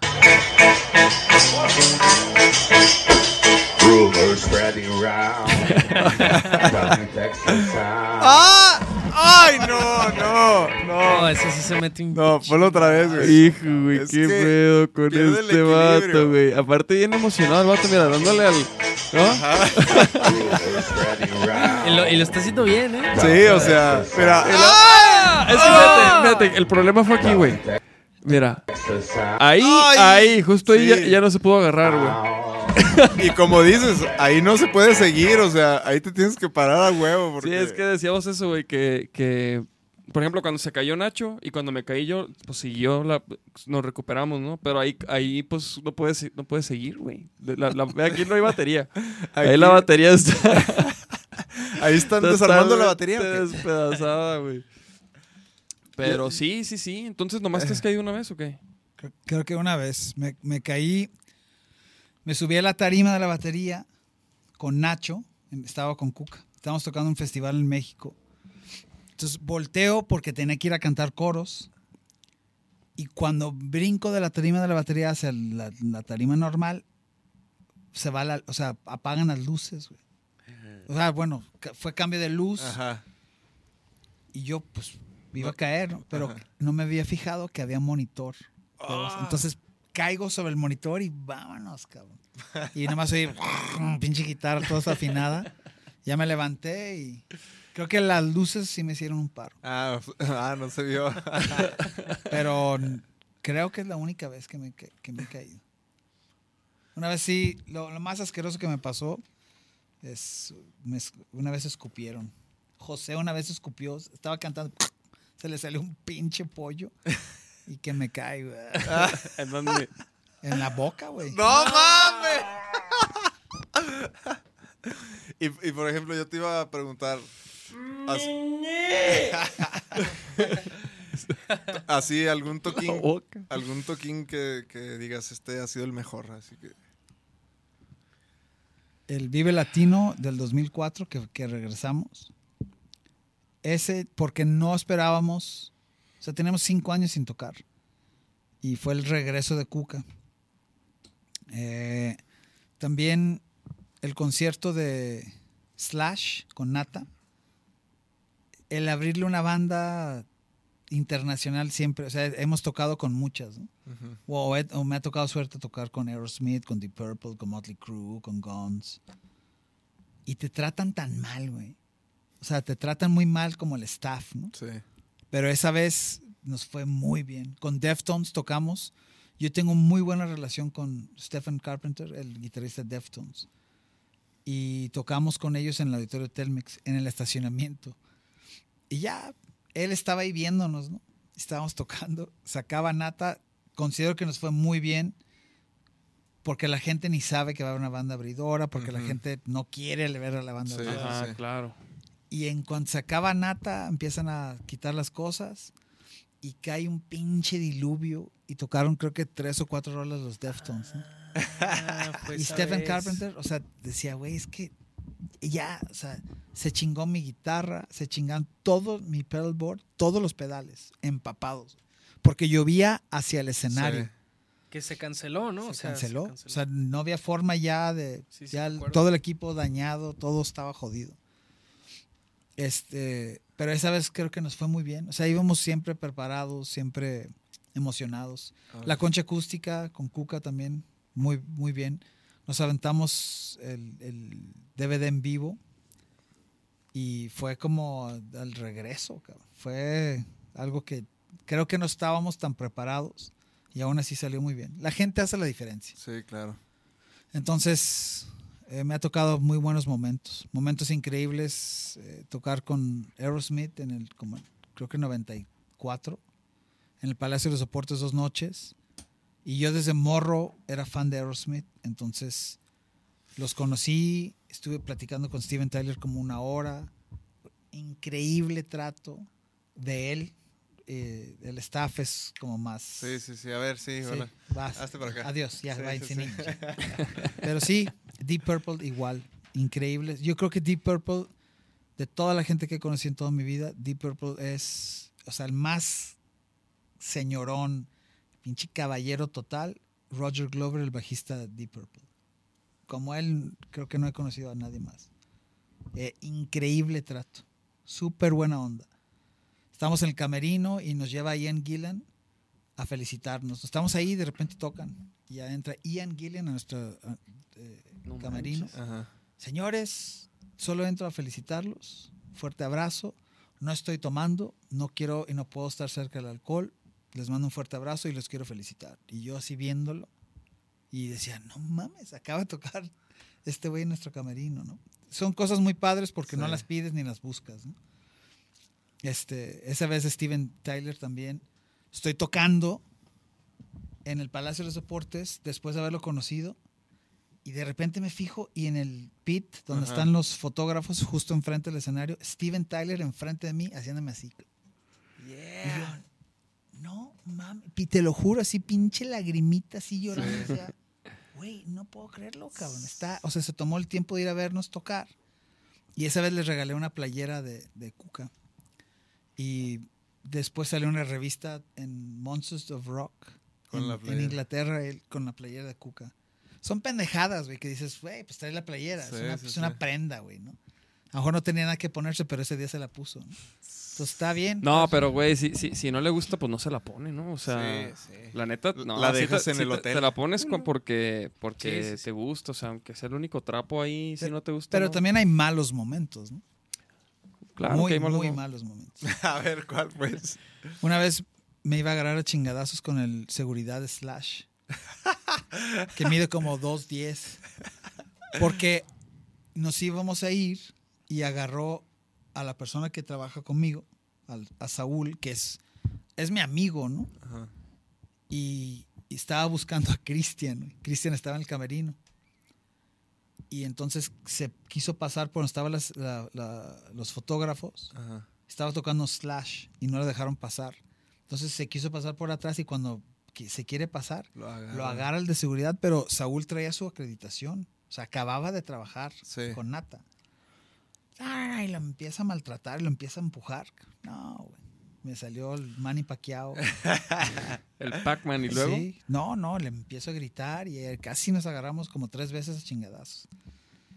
Es que no, no es justo que traten mal a la gente, pues. Sí, claro. Hay formas de decir, no, sabes que no puedes pasar ahorita, o, o escucha que el güey va nada más, porque nos vamos a retirar, porque vamos Sí, a llevar el sí, backline. ¿no? Claro. Uno nunca deja de trabajar, o sea, la gente cree que es como mucho glamour, pero en realidad es, es mucho trabajo. El, el ir a la prueba, cargar tus cosas, el hacer la prueba, esperarte, regresar, tocar, en la noche hay que llevar las cosas al lugar de ensayo, hay Sí. que, o sea, no, ni somos princesas ni nada, la neta sí, sí le chingamos y, y le chingamos bien y el staff no se diga. Sí, Sí, creo que ese rollo del respeto vuelve a, a salir, ¿no? Hay que respetar el escenario, sí. respetar a la gente que está trabajando. Este, Muy importante. ese es lo más importante, ¿no? Porque el que tú te la pases bien o que tú te la pases bien tiene que ver con que tengas a un buen asistente a tu lado, porque no puedes hacer todo arriba del escenario, entonces tienes que depender y confiar en tu Sí. gente. y hacen que tu trabajo sea mucho más fácil. Sí, y que tú veas que un idiota, nomás porque está grandote y lo único que sabe hacer es que le pagan por madrear gente, que era como el guardaespaldas, está madreando a alguien de tu confianza por nada más porque puede, pues no. Sí. Entonces sí, casi me- Manny Pacquiao. Galo fucking Galo Pacquiao. y por ejemplo, ves el box y así, ¿no te late? ¿Sí te late el box? El base, el básquet, el fútbol americano, el box, todo me gusta. El MMA, ¿Sí? ¿sí? Ah, mira, mira. A nosotros nos late un también. chingo los... Sí. ¿Viste. ¿Viste este fin a, a Wilder? No, no lo vi. Este fin no lo vi. Pero. ¿Qué lo que- tal? ¿Qué opinas, qué opinas de, de este, este chavo? Pues duró como un minuto, cabrón. Pues, Es, lo que me gusta es de, de ese deporte es que el que sea se chinga al que sea. O sea, sí. eh, no hay. No es como ver al Canelo contra quién sabe quién, que ya sabes que está protegidísimo Sí. y el güey es un pinche costalote y lo inflan, a todos inflan. Y no, o sea, el box no es lo mismo ahorita que lo que fue antes. Sí, Eso sí. Está clarísimo. Aparte, antes había como... Pero hay dos que tres que están, hay dos que tres nombres que están como, como que llamando la atención. Por ejemplo, Lomachenko. Pero, por Ese ejemplo, es- es en el box mexicano, siempre antes había un chorro de boxeadores Sí. bien cabrones. Ahorita nada más el Canelo. Yo creo que sí hay, pero el rollo es que lo que deja billetes, ¿Es Canelo? sí. O sea, para el que lo hace, sí. Y es, no es que el Canelo sea el- un boxeador pésimo, ¿no? Pero sí creo que está demasiado, no sé. Cuidado. No, O está sea, demasiado cuidado. por- porque la neta Canelo sí es, o sea, de lo mejor que hay, güey. O sea, sí, pero como Canelo boxeador. lo venden como un madreador, un, un, Sí, no, un- no, no, un fajador, un güey que te, que te va a poner una madriza con un golpe y nunca sucede ese golpe. Sí, nunca sucede. Y acá en, en, en este deporte sí, No, en la UFC. sí. O sea, en la UFC el que sea se madrea al que sea. ¿no? Y regresa. Silva y regresan todos esos güeyes y no mames, el el güey del mejor récord de la historia y le llega el morro y, le, pone una madriza. ¿no? putiza en un Sí, sí. Y Sí, la neta. Eso, eso a mí me gusta del- de, la UFC, güey, que los campeones cambian, o sea, Claro. para que dure ahí un güey, está bien cabrón. sí, claro. Y, y pues por lo mismo, ¿no? Los que aguantan, pues se, se respeta, güey. Pero, Sí. pero, por ejemplo, ¿quién, ¿quiénes ahorita son de los campeones que han aguantado así? Pero lo que es una vergüenza, por Khabib. ejemplo, este Conor, Conor McGregor. McGregor contra Khabib. No, cuando se quiso ser boxeador. Ah, contra "No Mayweather". Híjole, ¿qué- güey. ¿Qué es eso? O sea, Yo sí caí, eh, yo sí, yo sí caí, güey, en la En, el en la mercadotecnia de que el, de que McGregor tenía una oportunidad, güey. O sea, yo sí dije, no, a huevo lo puede conectar, o sea, pero no, güey, o sea, Pero es es- que, ah, pero yo son creo que- planetas diferentes. yo güey. creo que estaba vendido de que, ¿sabes qué? en el Tú lo sexto tocas, round ya. tú lo tocas, güey, y, y tu familia se muere, ¿no? o sea, yo creo que, que, que se vio hasta como un muy mal boxeador, güey. ¿Quién? McGregor. McGregor. O sea, todo su, su estilo no tiene nada que ver como cuando se está, está dentro del, del Del octágono. boxeando. Sí. Porque a muchos güeyes se chinga boxeando. Sí, sí, sí. Acá no conectó nada, güey. O sea, nada se veía como todo, no sé, sin, sin coordinación. sin técnica. Sin- pero sí, güey, pero creo que Floyd es el máster de, de la defensa, ¿no? Ah, claro, pero, pero, güey, ver los tiros parecían como de, de- pues, no, güey, mal. Yo- Pero Del- bueno, de- yo, del yo- galo contra el de seguridad, Sí. Ese era un buen tiro. oye, pero viste el tiro de- Casi le aviento una impresora, güey. Sí, güey, pues sí. Pero. ¿y qué pedo? ¿Y Slash tocando, güey? ¿O qué, claro. Slash tocando y yo, y yo acá. aventando una impresora. No, güey, es que, es que sacó todo. Estamos en, en la oficina de producción. Y dice, sálganse todos. Y ya se me queda viendo y dije, hijo de su... Ahorita me va, o sea, me va a destrozar este güey. Sí. Neta, medía como dos metros diez. Y lo único que veo es una impresora. Dije, está bien, güey. O sea, la impresora te va a doler, güey. Nunca se te va a olvidar que te aventé una pinche impresora. y haga, así agarra la impresora y abren la puerta. Y era, pues, toda la gente de producción del evento. Y ya la tenían hasta la madre, él a ellos. güey. Ah. Es que era la prepotencia total. Sí, sí, sí. Pues sí, ah, sí, entonces sí. a ustedes no, no hubo tanto pedo con ustedes. O sea, No, no, no, no, no. O sea, no, no fue algo que hicimos, sino Ajá. ese güey agarró a este Sí, a lo- Saúl y sí. pues. Sí. Un saludo a Saúl Cermeño, donde quiera que estés ahorita, estás protegido. Saúl. Estás protegido. protegido, Saúl. Tu barrio te respalda. De hecho, ¿sí viste el tiro de Floyd contra el chinito? No me acuerdo. Contra Tenchin. Una, una, la- como la última pelea que tuvo Floyd. A finales del año pasado, güey. Y, y era una pelea de... Fíjate, eran tres rounds. Era de exhibición. Y el Floyd lo noqueó, güey. lo noqueó en el primer round, güey. Pues es boxeador. ¿no? O sea, la neta... Mucha gente su- subestima a, a Floyd Mayweather. Y, sí, sí, y- porque no, no. Es más su defensa que su ofensa. ¿no? Sí, pero... ¿Cuántos años tiene ya? ¿50? No, No. no. 40. Como 42, ¿no? Una cosa así. ¿Cómo se llama el, el- el otro chavo que, que estaba en su división, que peleó contra todos, que tiene ojos verdes, ne- eh, moreno también? ¿Boxeador? Sí, no me acuerdo cómo se llama. Mm, Ese güey tumbó a Mayweather. Ah, Mosley. Mosley, Shane Mosley. Mosley, sí. Ese tumbó y ese fue el único golpe que he visto que alguien le da. Sí. Y ya después yo no le pude conectar uno solo. Están contados las veces que le pegan a Floyd. Pacquiao ¿eh? le puso unos dos, tres buenos, ¿eh? Y también este Sab Judah, ¿no? Eso no me acuerdo. Creo que Sab también lo, lo toca y, y como que y como que el, interviene el referee, como que le hace paro, le, le hacen paro al Floyd para que se recupere. ¿No has visto esos No me, contenidos? no me acuerdo. Seguramente sí, pero no me acuerdo. Sí, no, pero sí, las veces que le pegan a Floyd están súper contadas. O sea, no, no encuentras más que unas cuatro así que, que, le, que le pegan y que lo tocan así y ya. Nunca más. No, pero no me cae bien. No me cae bien. Pues es que no, no, no es divertido de ver, ¿no? O sea, es aburrido. Y no me late ya su al- onda. ya al su- final, y el Canelo. se vende. No, Ajá. su... bla, bla. Sí, sí, Ah, sí, aventando sí, sí. feria y eso como Sí. que. mm, como que habla más de lo que, de lo que uno ve, ¿no? Sí, a mí tampoco me gusta eso. Sí, no, qué bueno que ya se retiró el vato, el chavo, ¿no? La neta. Eso dice, va a volver por más billete. Pues, dúdalo. Sí, nomás se le bajen tantito ahí las arcas. ¿Y ustedes les gusta el fútbol, el béisbol, el fútbol. El fútbol. Sí, los deportes, jugamos fútbol. Este. Béisbol nunca, o sea, yo sí jugaba de morro, pero nunca lo he calado así ¿Están de... buenos estas? Sí, sí. no, Se ya, aguantan, ¿eh? Se aguantan. Sí. Ya te va a saber a chocolatito caliente, pero... Oye, sí, sí, sí nos gusta así te este. trajimos limonadita, coquita, Coquita light. coquita light. Con un vaso de hielo. No sé si hay, ¿no? Fal- hay, hay. faltó el vaso de hielo. Pero tiene semillas esa madre, quién sabe qué es. Chía, chía.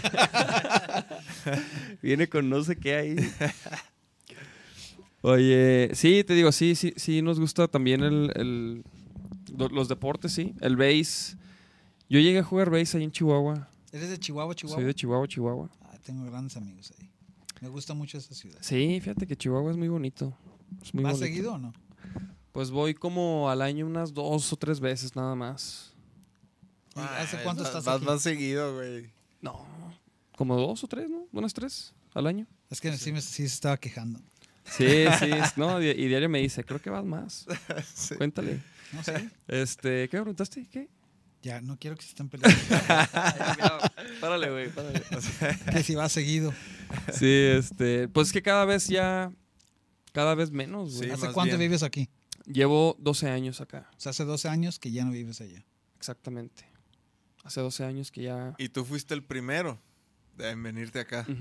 Es que después se vinieron mis jefes porque se puso muy inseguro allá como en el 2010.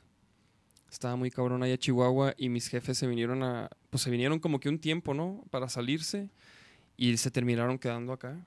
Y, mis, y tengo un carnal que vive ahí en Chihuahua. Tengo familia allá. Pero en realidad, pues, ya, digo, con mis jefes acá, un carnal también que vive acá, como que, como que les, les gustó más Guanatos. También, ¿Qué tal te cayó, Guanatos, a musicalmente? toda madre, no, no, güey. Bueno, A allá es metal, güey. Sí, es por, por Chihuahua, eso Chihuahua- este güey... no, pero o sea, Chihuahua este güey es bien llegó con- metalero. Con, esas... A huevo. Con esas... Con Ya ese vive el gran- backup. Rafa Alfaro, gran amigo mío. Órale. metalero. Erika, su mujer, gran cantante. Tengo muy buenos amigos allá, me gusta mucho. Ahí podría vivir, fíjate. Ah, vale. Chihuahua. Sí, Chihuahua. Pero, pero la- el problema con Chihuahua es que no tiene una escena suficientemente grande como para desarrollar a un artista. ¿Y tú crees que aquí sí? Yo creo que aquí sí, porque sí, yo creo que aquí sí. No sé. No, de repente. O es más, mira, ponle que aquí tampoco, pero, pero más que en Chihuahua sí, cabrón. O sea, en Chihuahua no hay ni dónde tocar, no hay ni cómo promoverte. O sea, sí hay, una, hay, un, hay público metalero, hay ese mercado, siempre lo ha habido, pero no... O sea, si tú como banda no tienes para dónde hacerte, no tienes cómo darte a conocer porque no hay, no hay lugares, no hay dónde tocar, no hay... Pues yo por eso, yo por eso dije, no, pues fuga. Si Pero quiero... si hay bandas de, de música original. Pues sí Hay hay, más pero... bandas de covers, ¿no? Sí, pero, pero es, que- es que es lo que te digo, la- porque las bandas de música original No pueden vivir. no, no, no, ajá, o sea, no pasan de, de presentarse ahí en un lugar en Chihuahua, ¿no? En los covers creo que es un mal y no se dan cuenta hasta que ya tienen Hasta que ya. 15 años ajá. tocando covers. cabrón. Sí. Hay muchos músicos que conozco que son musicazos, cabrón. pero pues es como la salida fácil de, Sí. de- para ganar lana, ¿no? Yo nunca lo he hecho. Como que No, yo, ni yo. yo también pienso un poco similar a ti en ese aspecto de que siento que... Porque en, la pintura me ha pasado que empiezo a ver cosas que me gustan y como que sí tengo la influencia de eso que veo, ¿no? Entonces siento que si lo toco, lo canto, se me va a hacer igual. Entonces también cuido eso. Pero yo más bien creo que, se, que ese camino es muy fácil que te des cuenta, o sea, que perdiste ya 10 años de tu vida en él, pues. En el hueso. Sí, en el Sí, sí. hueso. Es que, ¿sabes qué creo yo? Que, que el, lo chingón de la música. Creo que, o sea, la- la- las mejores experiencias, digo, es mi opinión personal también, eh, no, no- no se agüiten. Pero creo yo que las mejores experiencias con la música las tienes cuando tocas tus rolas, ¿no? Y conectas con un público y creo que eso es como lo... O sea, creo que eso no lo puedes tener tocando covers, Sí. ¿no? O sea, no se siente igual ese... Sí, yo también. Ese Pienso como esa adrenalina, esa conexión, esa, o sea, como que cuando es con tu música se siente, se- yo, yo digo pues, o sea, en mi Pues toda experiencia. la pinche putiza que te metes.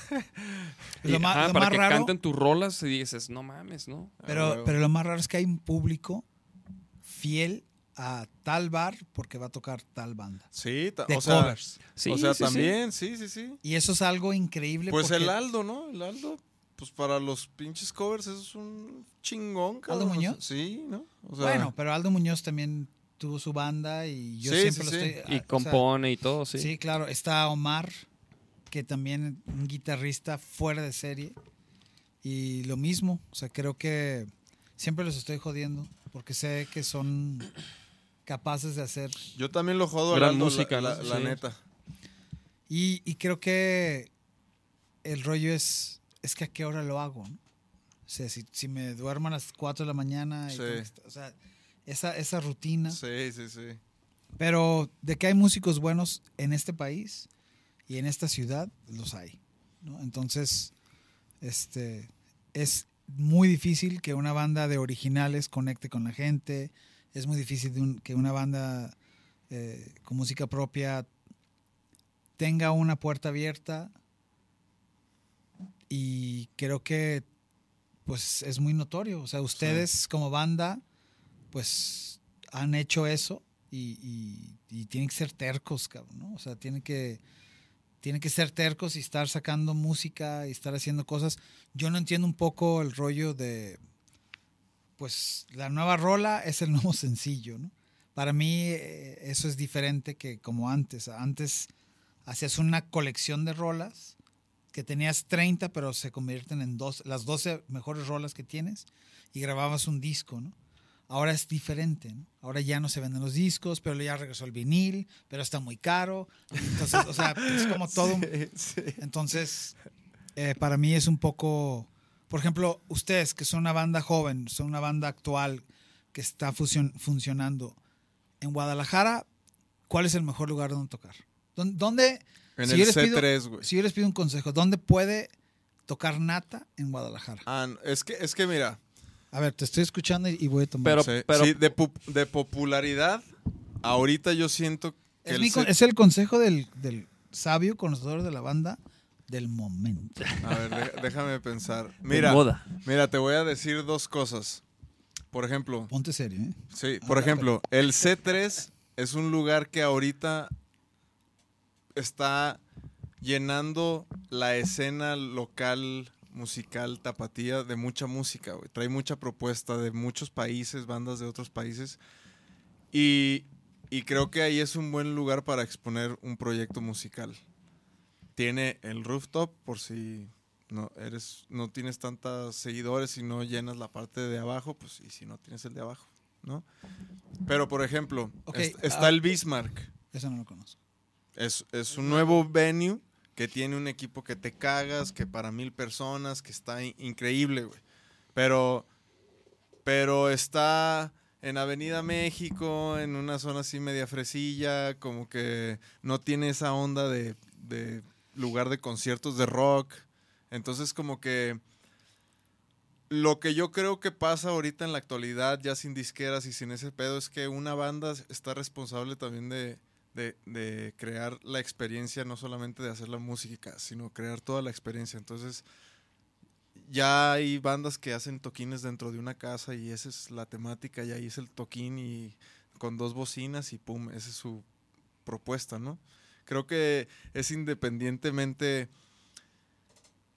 creo que ahorita el consumo y el de la gente y de las redes es, es tanto que también por eso se hace todo más rápido, cabrón. O sea, ya no, ya no, como tú decías, se hace un disco y, y- y- y van saliendo los sencillos. Ahora cada sencillo es como si fuera un disco, cabrón, ¿no? Para nosotros, pues, porque es, es, el consumo es tan rápido que tienes que darle contenido a la gente ya más rápido, porque se lo acaban. Entonces, a ver, hablaste de Habla- hablé de muchas cosas, pero todo... C3 Bismarck, Bismarck. Rooftop. El rooftop es el mismo del C3, pero es un, es un escenario más pequeño que está arriba. ¿Y el Foro Independencia? El Foro de Independencia también está. Está, nosotros presentamos, por ejemplo, en el estudio Diana, que también es un lugar pequeño, pero suena muy bien. Y yo recomiendo el C3, la neta. Que no me gusta cómo suena. Pero, pero creo que, eh, no sé, creo que tiene todos los elementos.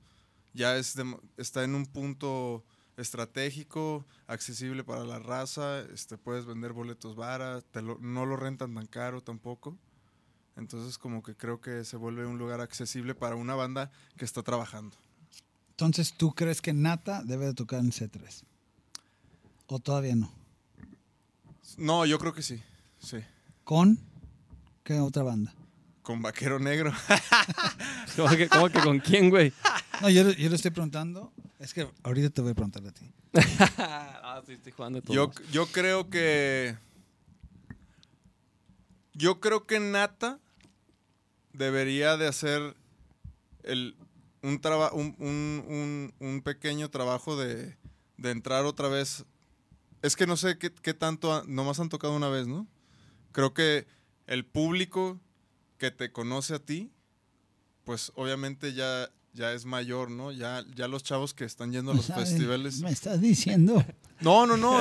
Yo, yo lo veo porque, diciendo, porque por ejemplo, estamos, hemos trabajado con Hugo, con María, que son como de una generación que, que, o sea, lograron muchas cosas ellos, pero creo que no, no, no han podido como que recuperar to- todo, e- toda esa fama que tenían en, en- con esas generaciones en las nuevas. O sea, creo que se, se han quedado en lo que hacían, güey, ¿no? En lugar de como no, no, no de renovarse, sino pues esa esencia que tienen y ese nivel de, de músicos que son increíbles, pues como que evolucionar, no sé. Como, como, como quizás lo hizo Metallica, ¿no? En su momento que fue... Ya me voy. ¿No te gusta Metallica? No, sí. Este, no, no, no, pero, pero como no descuidar los, los, los mercados de, de los morros, ¿no? O sea, como, como, como que no nomás dirigirte al público que ya te conoce, ¿no? ¿A ¿Eso te refieres? Como, Sí. como que mucho- mucha- muchos, muchos artistas de que, que, no sé, de los noventas o así, que, que todavía tocan como que ya nomás trabajan lo que, lo que fue, pero ya no trabajan como lo, como lo- llegar a los nuevos mercados. Sí, porque igual y puedes tocar en el Teatro Diana, ¿no? Pero quizá los morros que van al Foro Independencia o al C3 o así, pues no te van a ir a ver al Teatro Diana. Entonces por eso tienes que tocar ahí. ¿No? Ok. Los morros con unas uñas pintadas. Eso sí, son morros, uñas blancas, suéter rosa. No, No, es, que, es que, por ejemplo, nosotros, o sea, hemos tocado en, en otros países, ya hemos tocado en festivales importantes y así, pero nos, nos, sigue, nos sigue importando el tener que ir a tocar a universidades, al- el, el generar como esa conexión con los nuevos con los nuevos chavos que les gusta el rock, cabrón, ¿no? O sea, eso es lo que se tiene que hacer. Sí, esos, fa- esos, esos fans que te van a escuchar por 10 años, ¿no? Entonces, sea- en realidad, en realidad, si me dijeras dónde tiene que tocar Nata, te diría, háblale a los de la FEU y que te lleven a todas las universidades y a- ahí, cabrón. Entonces C3 no.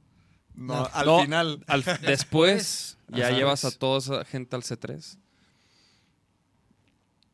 Muy bien. Y por ejemplo, digo, yo, yo sé que... que- Digo, eso yo- lo yo- queremos hacer nosotros, ¿eh? Así, o sea, eso es una meta de nosotros, o sea, con, con- con esta gente de la FEU queremos hacer que nos inviten a tocar a las universidades, ya lo han hecho. De hecho, ahí se partió la madre este güey en una en prepa. una de Ajá. esas. En una prepa se partió la madre. Y, y, güey, de esos toquines, pues seguro muchos que están viendo ahorita han ido a esos toquines, güey. Bueno, ¿Cómo ves? Bueno, ya me voy. ¿Qué opinas? No, sí he, sí he ido a, a tocar a, la- a las prepas, a O las sea, ¿con, universidades. Claro. con Cuca alguna vez tocaste o con...? con, Nata y con, con Cuca. Eh, también he tocado en el C3. eh, obviamente ustedes están muy chiquitos, pero toqué muchas veces en el Roxy. Órale, sí, pues... Era como la casa de Cuca. Este, Creo que tienen un récord ahí, ¿no? Ustedes de que lo llenaron no sé cuántas veces y han sido los únicos o no sé qué. pues no sé, pero el- lo, lo que sí entiendo es que un lugar tan mágico ya no hay. Sí, Exactamente. sí. Y creo que el público... O sea, la concha a mí se me hace mágica. Porque yo de morro viví conciertos ahí que increíbles y como que a ve- las veces que he tocado ahí se me ha hecho así como muy especial. O sea, sí es diferente a, a todos los escenarios en los que he estado, sean más grandes o más chiquitos, solo sí. Pues la concha he tocado con Cuca, hicimos dos noches seguidas, eh, ahí hicimos el DVD. Sí. Fue el regreso y el saber que van 20 mil personas a verte, a ti, y que pagan, Sí. es, pero también hay un gran trabajo atrás. ¿no? Sí. O sea, entiendo lo que me dices, que hay que poner meta, no olvidarnos de, de los jóvenes. Eh, yo creo que no nos olvidamos de nadie, ¿no? Pero sí creo que para mí primero es tener algo que tocar, algo que ofrecer. Eh, me queda claro mi postura en este momento en la vida. No, no quiero ser algo que no soy. No Sí. quiero ser ese morro de las uñas pintadas, porque eso es lo que está funcionando. ¿no? Sí, sí, sí. Yo quiero ser, para unos, a lo mejor, ese señor o ese cabrón que toca muy bien, ¿no? A Que, que- que toca muy bien y que esa banda toca muy bien y ser respetado porque no estoy fingiendo, ¿no? Si es en el C3, si es en la prepa, si es en, en el Diana o si Sí. es en el Telmex, eh, creo que mi, mi carrera como músico siempre ha sido primero la música. Güey, yo tocaba en shorts, ¿no? Sí, o sea, sí, yo sí. tocaba como soy. Y, sí, y- pues, pues venos, güey. Nosotros así tocamos. no, no, no, sí, pero... Y eso pero- venimos bien vestidos hoy. Pero, pero a lo que voy es, nu- nunca he sido una persona que he tratado de... de- De seguir el éxito por... no, por- de, de tener por- una pose, ¿no? Ajá. Este, primero está que mi guitarra y mi ampli estén en buen estado y que se escuche bien y después, este, ya sé qué tenis no me voy a poner y qué tenis sí me voy a poner porque también tengo como supersticiones de que nunca hay mezclar, nunca hay que mezclar calcetines Adidas con tenis, Tenis Nike, Nike. nunca, nunca hay que confundir estas marcas. Este, O si no, o si no, ¿qué? No, La- la pues puedes te cagar. caes. La que te puedes Te equivocar. puedes poner un putazo. Sí, te caes. Este, no, es importante que respetes el escenario. Sí. Entonces, eh, eh, me alejé mucho de tocar. Yo sé que Cristian y Keyo, que también tienen otra banda que se llama Parasi, Sí. han estado en friega tocando. Eh, pregunto por, por saber la opinión de ustedes. ¿no? Eh, yo creo que a Nata le hace falta tocar. Eh, no, no vamos a cambiar nuestro estilo de tocar. Eh, sabemos bien lo que queremos y sabemos que lo que hacemos es lo que mejor hacemos. ¿no? Eh, entonces, pues ahora lo que sigue es hacer un buen show, ya sea con Vaquero Negro o solos o con alguna otra banda, pero siempre dando el todo, ¿no? A huevo, pues nosotros, si nos requieren ahí, en- encantados, güey. Ya saben. ¿Quién la va a llenar? ¿Cuál va a ser la dinámica, Migalo? ¿Qué, la estaba haciendo las... cómo, cómo- cómo vamos a decidir quién, quién la va a llenar? Pues ahí quien diga, yo la lleno. A ver, ¿hay y alguien que y la mando quiere? foto. ¿Hay alguien que le interesa? Claro, mira, están escribe y escribe nomás. que Dice, este está padre lo de las prepas, pero estaría más padre verlos tocar en el Telmex. Sobre todo, talento como ustedes. Hay público no tan joven que pueden conseguir. A ver, aquí dicen, yo hasta yo la lleno, dice el Travis. No. Sí, sí te he visto, mijo, ¿eh? Sí, sí la llenas. El Kaizen es para el Kaizen, Libby, creo que sí la armo. Tessy Cortés, yo la quiero. Entonces, ¿qué? ¿Cómo lo hacemos? Hay, hay varios que... Hay varias. Sí, porque es de morra, ¿eh? Es de morra, mi Travis. Es para, es para las chicas, así que todas las chicas que estén conectadas, a ver, qué rollo. ¿Quién la quiere? Que una, una, una preguntita, ¿no? A ver quién estuvo poniendo Pues, atención. El, el del regalo, pues. él, él quiere a alguien que la llene, yo también. A mí se me hace... ¿Cómo vamos a encontrar a... Quien, quien se quede con esta foto será la modelo de la playera de Nata que vamos a subir a nuestra página junto con otros amigos nuestros que se han tomado la foto con la playera de Nata. Entonces, eh, hay algún... pues, Todos por aquí, ¿verdad? Aquí Sí. está el chat, mira. El Travis dice, yo mando foto. No mames. Que nos digan el cumpleaños del Señor. Ah, Día, mes y año. Día, mes y año del cabrona, señor ¿eh? Nachito. Sí. Mujer, Híjole. mujer. Las mujeres.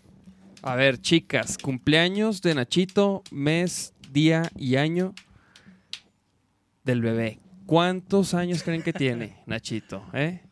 Ah, güey, Libby ya... ¿Y el año? No, pero no es 24. No, no es 24. No es Bueno, 24. bueno, ya no digan más. No es 24.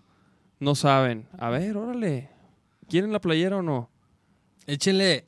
24 de septiembre del 91. Nel. No. Lo siento. Tienen cuatro minutos. Se llevan un mazapán de chocolate, Lleva, y un incluye, incluye mazapán y Y coquita una light. coquita light. Ah, huevo. Quita light. Y un, vas, y un bote 26 de plástico septiembre del vacío 92. Para 31. reciclar. No, ya están, no, ya no, están no, diciéndolo, están güey. inventando ya. Ya están diciéndolo, güey. Tres minutos. Sí, si no, este... Si no, otra, ¿eh? Otra. Si no, en la página de Nata la voy a rifar. Si no, sí. si, si no, si no acepta. Si, Sí, no, sí. si no tenemos verdaderos fans que no sepan la fecha de nacimiento de Nachito, pues cómo. Esta oferta caduca, chavos, ¿eh? En tres minutos. Tres minutos. A ver, hijo, Libby, 21 de septiembre. ¿De qué año? ¿De qué año? Falta el año, ¿eh? Ya lo, dice, ya lo corroboré. Falta el año, ¿eh, mija? Falta el año. Casi. Pero, Pero sigue, ¿eh? ¿Cuántas Todavía- oportunidades? todavía pueden-. Travis dice 21 de septiembre del 90. No, Pero aparte Travis. Pero Travis no puede. Travis, de todos modos, mijo. Travis tiene circuncisión. Janet dice del 94. no. No. Híjole, híjole, ¿eh? No, pues así se Libby del 93. Simón, Ahí está. Libby Rentería es la ganadora de muy bien, muy bien. la playera y el mazapán. Y la Lo que light. Libby tiene que hacer es escribir a la página de Nata, Sí. dejar un mensaje, decir yo soy Libby Rentería mandar su, su talla de bra para ver si es cierto que la No. llena. Simplemente mandar su información para que se comunique nuestra secretaria, Este, güey. nuestra secretaria Nacho, con ella para que se le haga entrega a la playera. Oye, por cierto, Libby vive en Guadalajara. Sí, sí. O sea, usted la conoce. Es la Sí. encargada de nuestra página de fans de Vaquero Negro. Ah, Fans. entonces Libby no puede ganar esto. Este, Es lo que yo iba a decir, güey, pero no me quería ver tan manchado. Pero no, pero pues, güey, no, no, hubo na- no hubo más participantes. ¿O qué? O sea, ni modo de retirarle a Libby el, el premio, güey. Mm, yo no sé aquí la Yo lo autoridad. sé, es que aquí, mira. me parece un poco O sea, También, güey, es que- corrupto. o, o sea, es, Este- es- es Sí, que es una prenda única, güey. O sea, Se, yo digo que, se ve que... Échenle ganas. yo digo que el que, No, ya, se la ganó Libby, ni pedo. Pues porque no se ponen truchas, mira. El, ca- si no, ¿quién? ¿El Travis? no, no, no, sino hacer otra pregunta. A ver, O sea, una pregunta. Mira, dicen, Libby se la ganó. Qué exigentes. no, ya, o sea... No, ¿Qué? no- A ver, a ver, ¿qué, qué, qué dice Galo? ¿Qué dice Galo? Tessy dice que nos den camiseta a todos. ¿Cómo ves? Libby dice, dijo los cumpleaños de todos. Ya ves, ya ves, por eso, pues ya se lo sabe ella. Pues ¿para qué preguntan esa? Pues, Galo escogió la pregunta y pues, ¿no? A Libby le compartimos un brownie. Se ganó los brownies, Libby. no es cierto, no. ¿No? ¿Así o qué? ¿No? ustedes sigan. ¿De quién es el programa? Hoy tuyo. Hoy tuyo, mira nada más. Entonces Libby te la pela.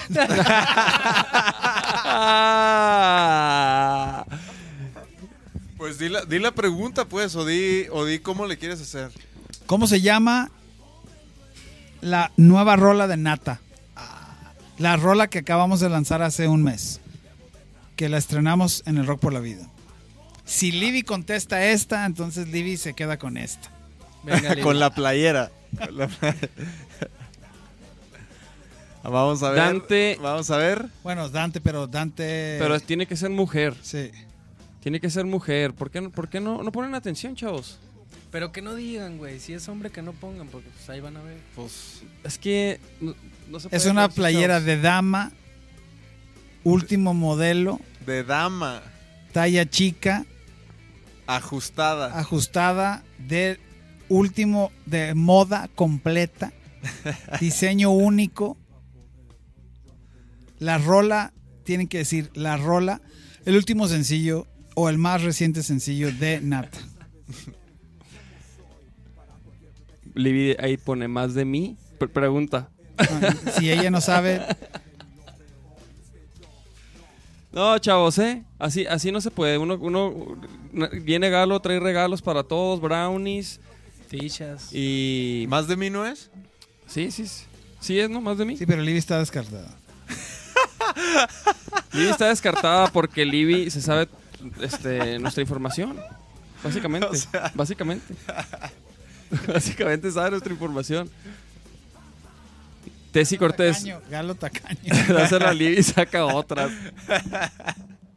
Tessy, quería que la ganaras tú, mensa. Ay, Tessy. Pero Ay, bueno, no, ya. La ganó Libby. Se Sí. chingan. Se chinga Tessy, te la has pelado. Te la has pelado, Tessy. Libby es toda tuya.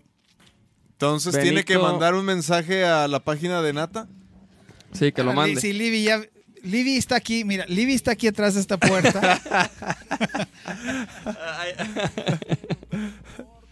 No, pues sí, güey, ya, Libby, la ganó Libby por, por ponerse Libby, trucha. ¿qué? Déjense la Tessy, pues, dice. Ah, ah. Pero Tessy como que no la quiere. Tessy no, Tessy, yo no vi que le echara ganas, ¿eh? Yo no vi que Tessy... ¿Ustedes así- conocen a Tessy también? Yo no. No, Tessy no.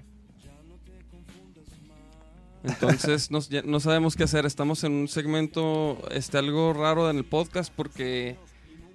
Libby, Libby ya, ya se la ganó Libby. sí, ya. Libby. Yo Sí, digo que. Libby Libby, Libby. es la ganadora. te vamos a tomar fotos con la playera. Yeah. Ah, yeah. cabrón, esas no era, era esta. Aplausos. Y se la ganó, güey. Muy bien, Libby. Libby, increíble. ¿eh? estás en todo. Está en todo, ¿eh? Muy bien. ¿Qué Pues, más? ¿Qué más? ¿Qué más? Redes. Toquines próximos, redes. Toquín próximo, estamos en eso para ver Guadalajara. Eh, redes, en Facebook, eh, Nata Rocks. En Instagram, Nata Rocks 1. Y ¿cómo? en Twitter, Twitter. también, Nata Rocks 1. Este, y ahí estamos. Estamos, esta semana terminaron la rola nueva de Nata. No es más que lo que esperarías. Está duro como te gusta. Este es rock and roll, es rock metaleroso, es rock fuerte. eh, y ahí estamos, estamos dando buenos guitarrazos y hay muchas ganas de, de echar desmadre, ¿no? Entonces, eh, yo creo que finales de junio, julio estamos tocando en Guadalajara. Eh, aquí lo anunciamos. Aquí regreso a, a avisarles, igual a regalar unos boletos. Y Órale. este, Estaría perro. pues ya, hay brownies, Brownies esp- espaciales, ¿verdad? Sí, ya te vi, cabrón, ¿eh? traen Ya. acá, Le pedí un consejo magia. y se me fue, pero... Yo estaba en Se ve Canadá. a Yo una vez fui a Canadá. Sí, en Canadá y estuvo chingón. No, Es- pues ya es está. que- Fue hace un año, de hecho. Sí. Oye, bueno, güey, yo la neta es un honor tenerte aquí. Qué chingón que le caíste para nosotros. Obviamente para mí en la escena de Guadalajara eres un guitarrista que siempre con el cual quise hacer algo y, y ojalá se dé. Eso lo dice ahorita, pero cuando le voy a decir a todos. se le dice a todos, güey. Nah. Ay, sí, güey. Se le dice a todos. Mi abuela tenía tus No, no, no. No, neta, güey. Pero se me hace chido que vengas, güey, que, que vengas y cotorries y no seas mamón y, y, pues esté chido. Que dejar escuela de, de- de no ser mamón. Pues. Sí, sí, sí, claro. No, no, no. Pues es un honor, de verdad. Este, en realidad somos todos de aquí. Hay que apoyar la escena, hay que respetar el escenario, hay que echarle ganas. Toques lo que toques, tócalo con toda la seriedad, amor y cariño y hazlo lo mejor que puedas. Compasión. Ahí está, chavos. Pues Vámonos. gracias por sintonizar a todos, Galo. La neta, gracias por venir, güey. Gracias a ustedes. Este, gracias por el, la clase que diste de, ¿no? de cordialidad y de, y de podcast, ¿no? A ver si nuestros siguientes invitados se rifan. Se rifan. se ¿eh? rifan. Iba a traer tacos, pero dije, no, soy vegano. Soy vegano. ¿Eres vegano? No mames, güey. No, claro que no, pero no sabía qué traer.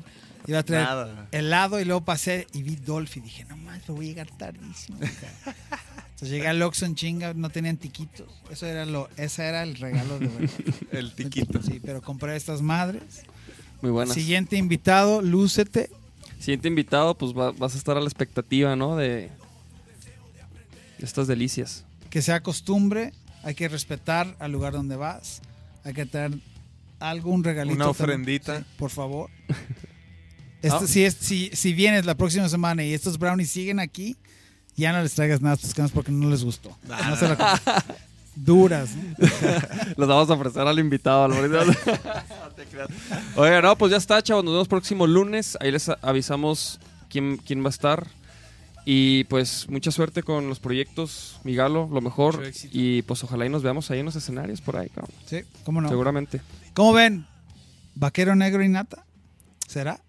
Ah, ¿Será? ¿Cómo ven? ¿Cómo ven? ¿Será? Comenten, comenten. ¿Será? ahí escriban. Pues vámonos, chavos. Nos vemos hasta la otra. Yeah.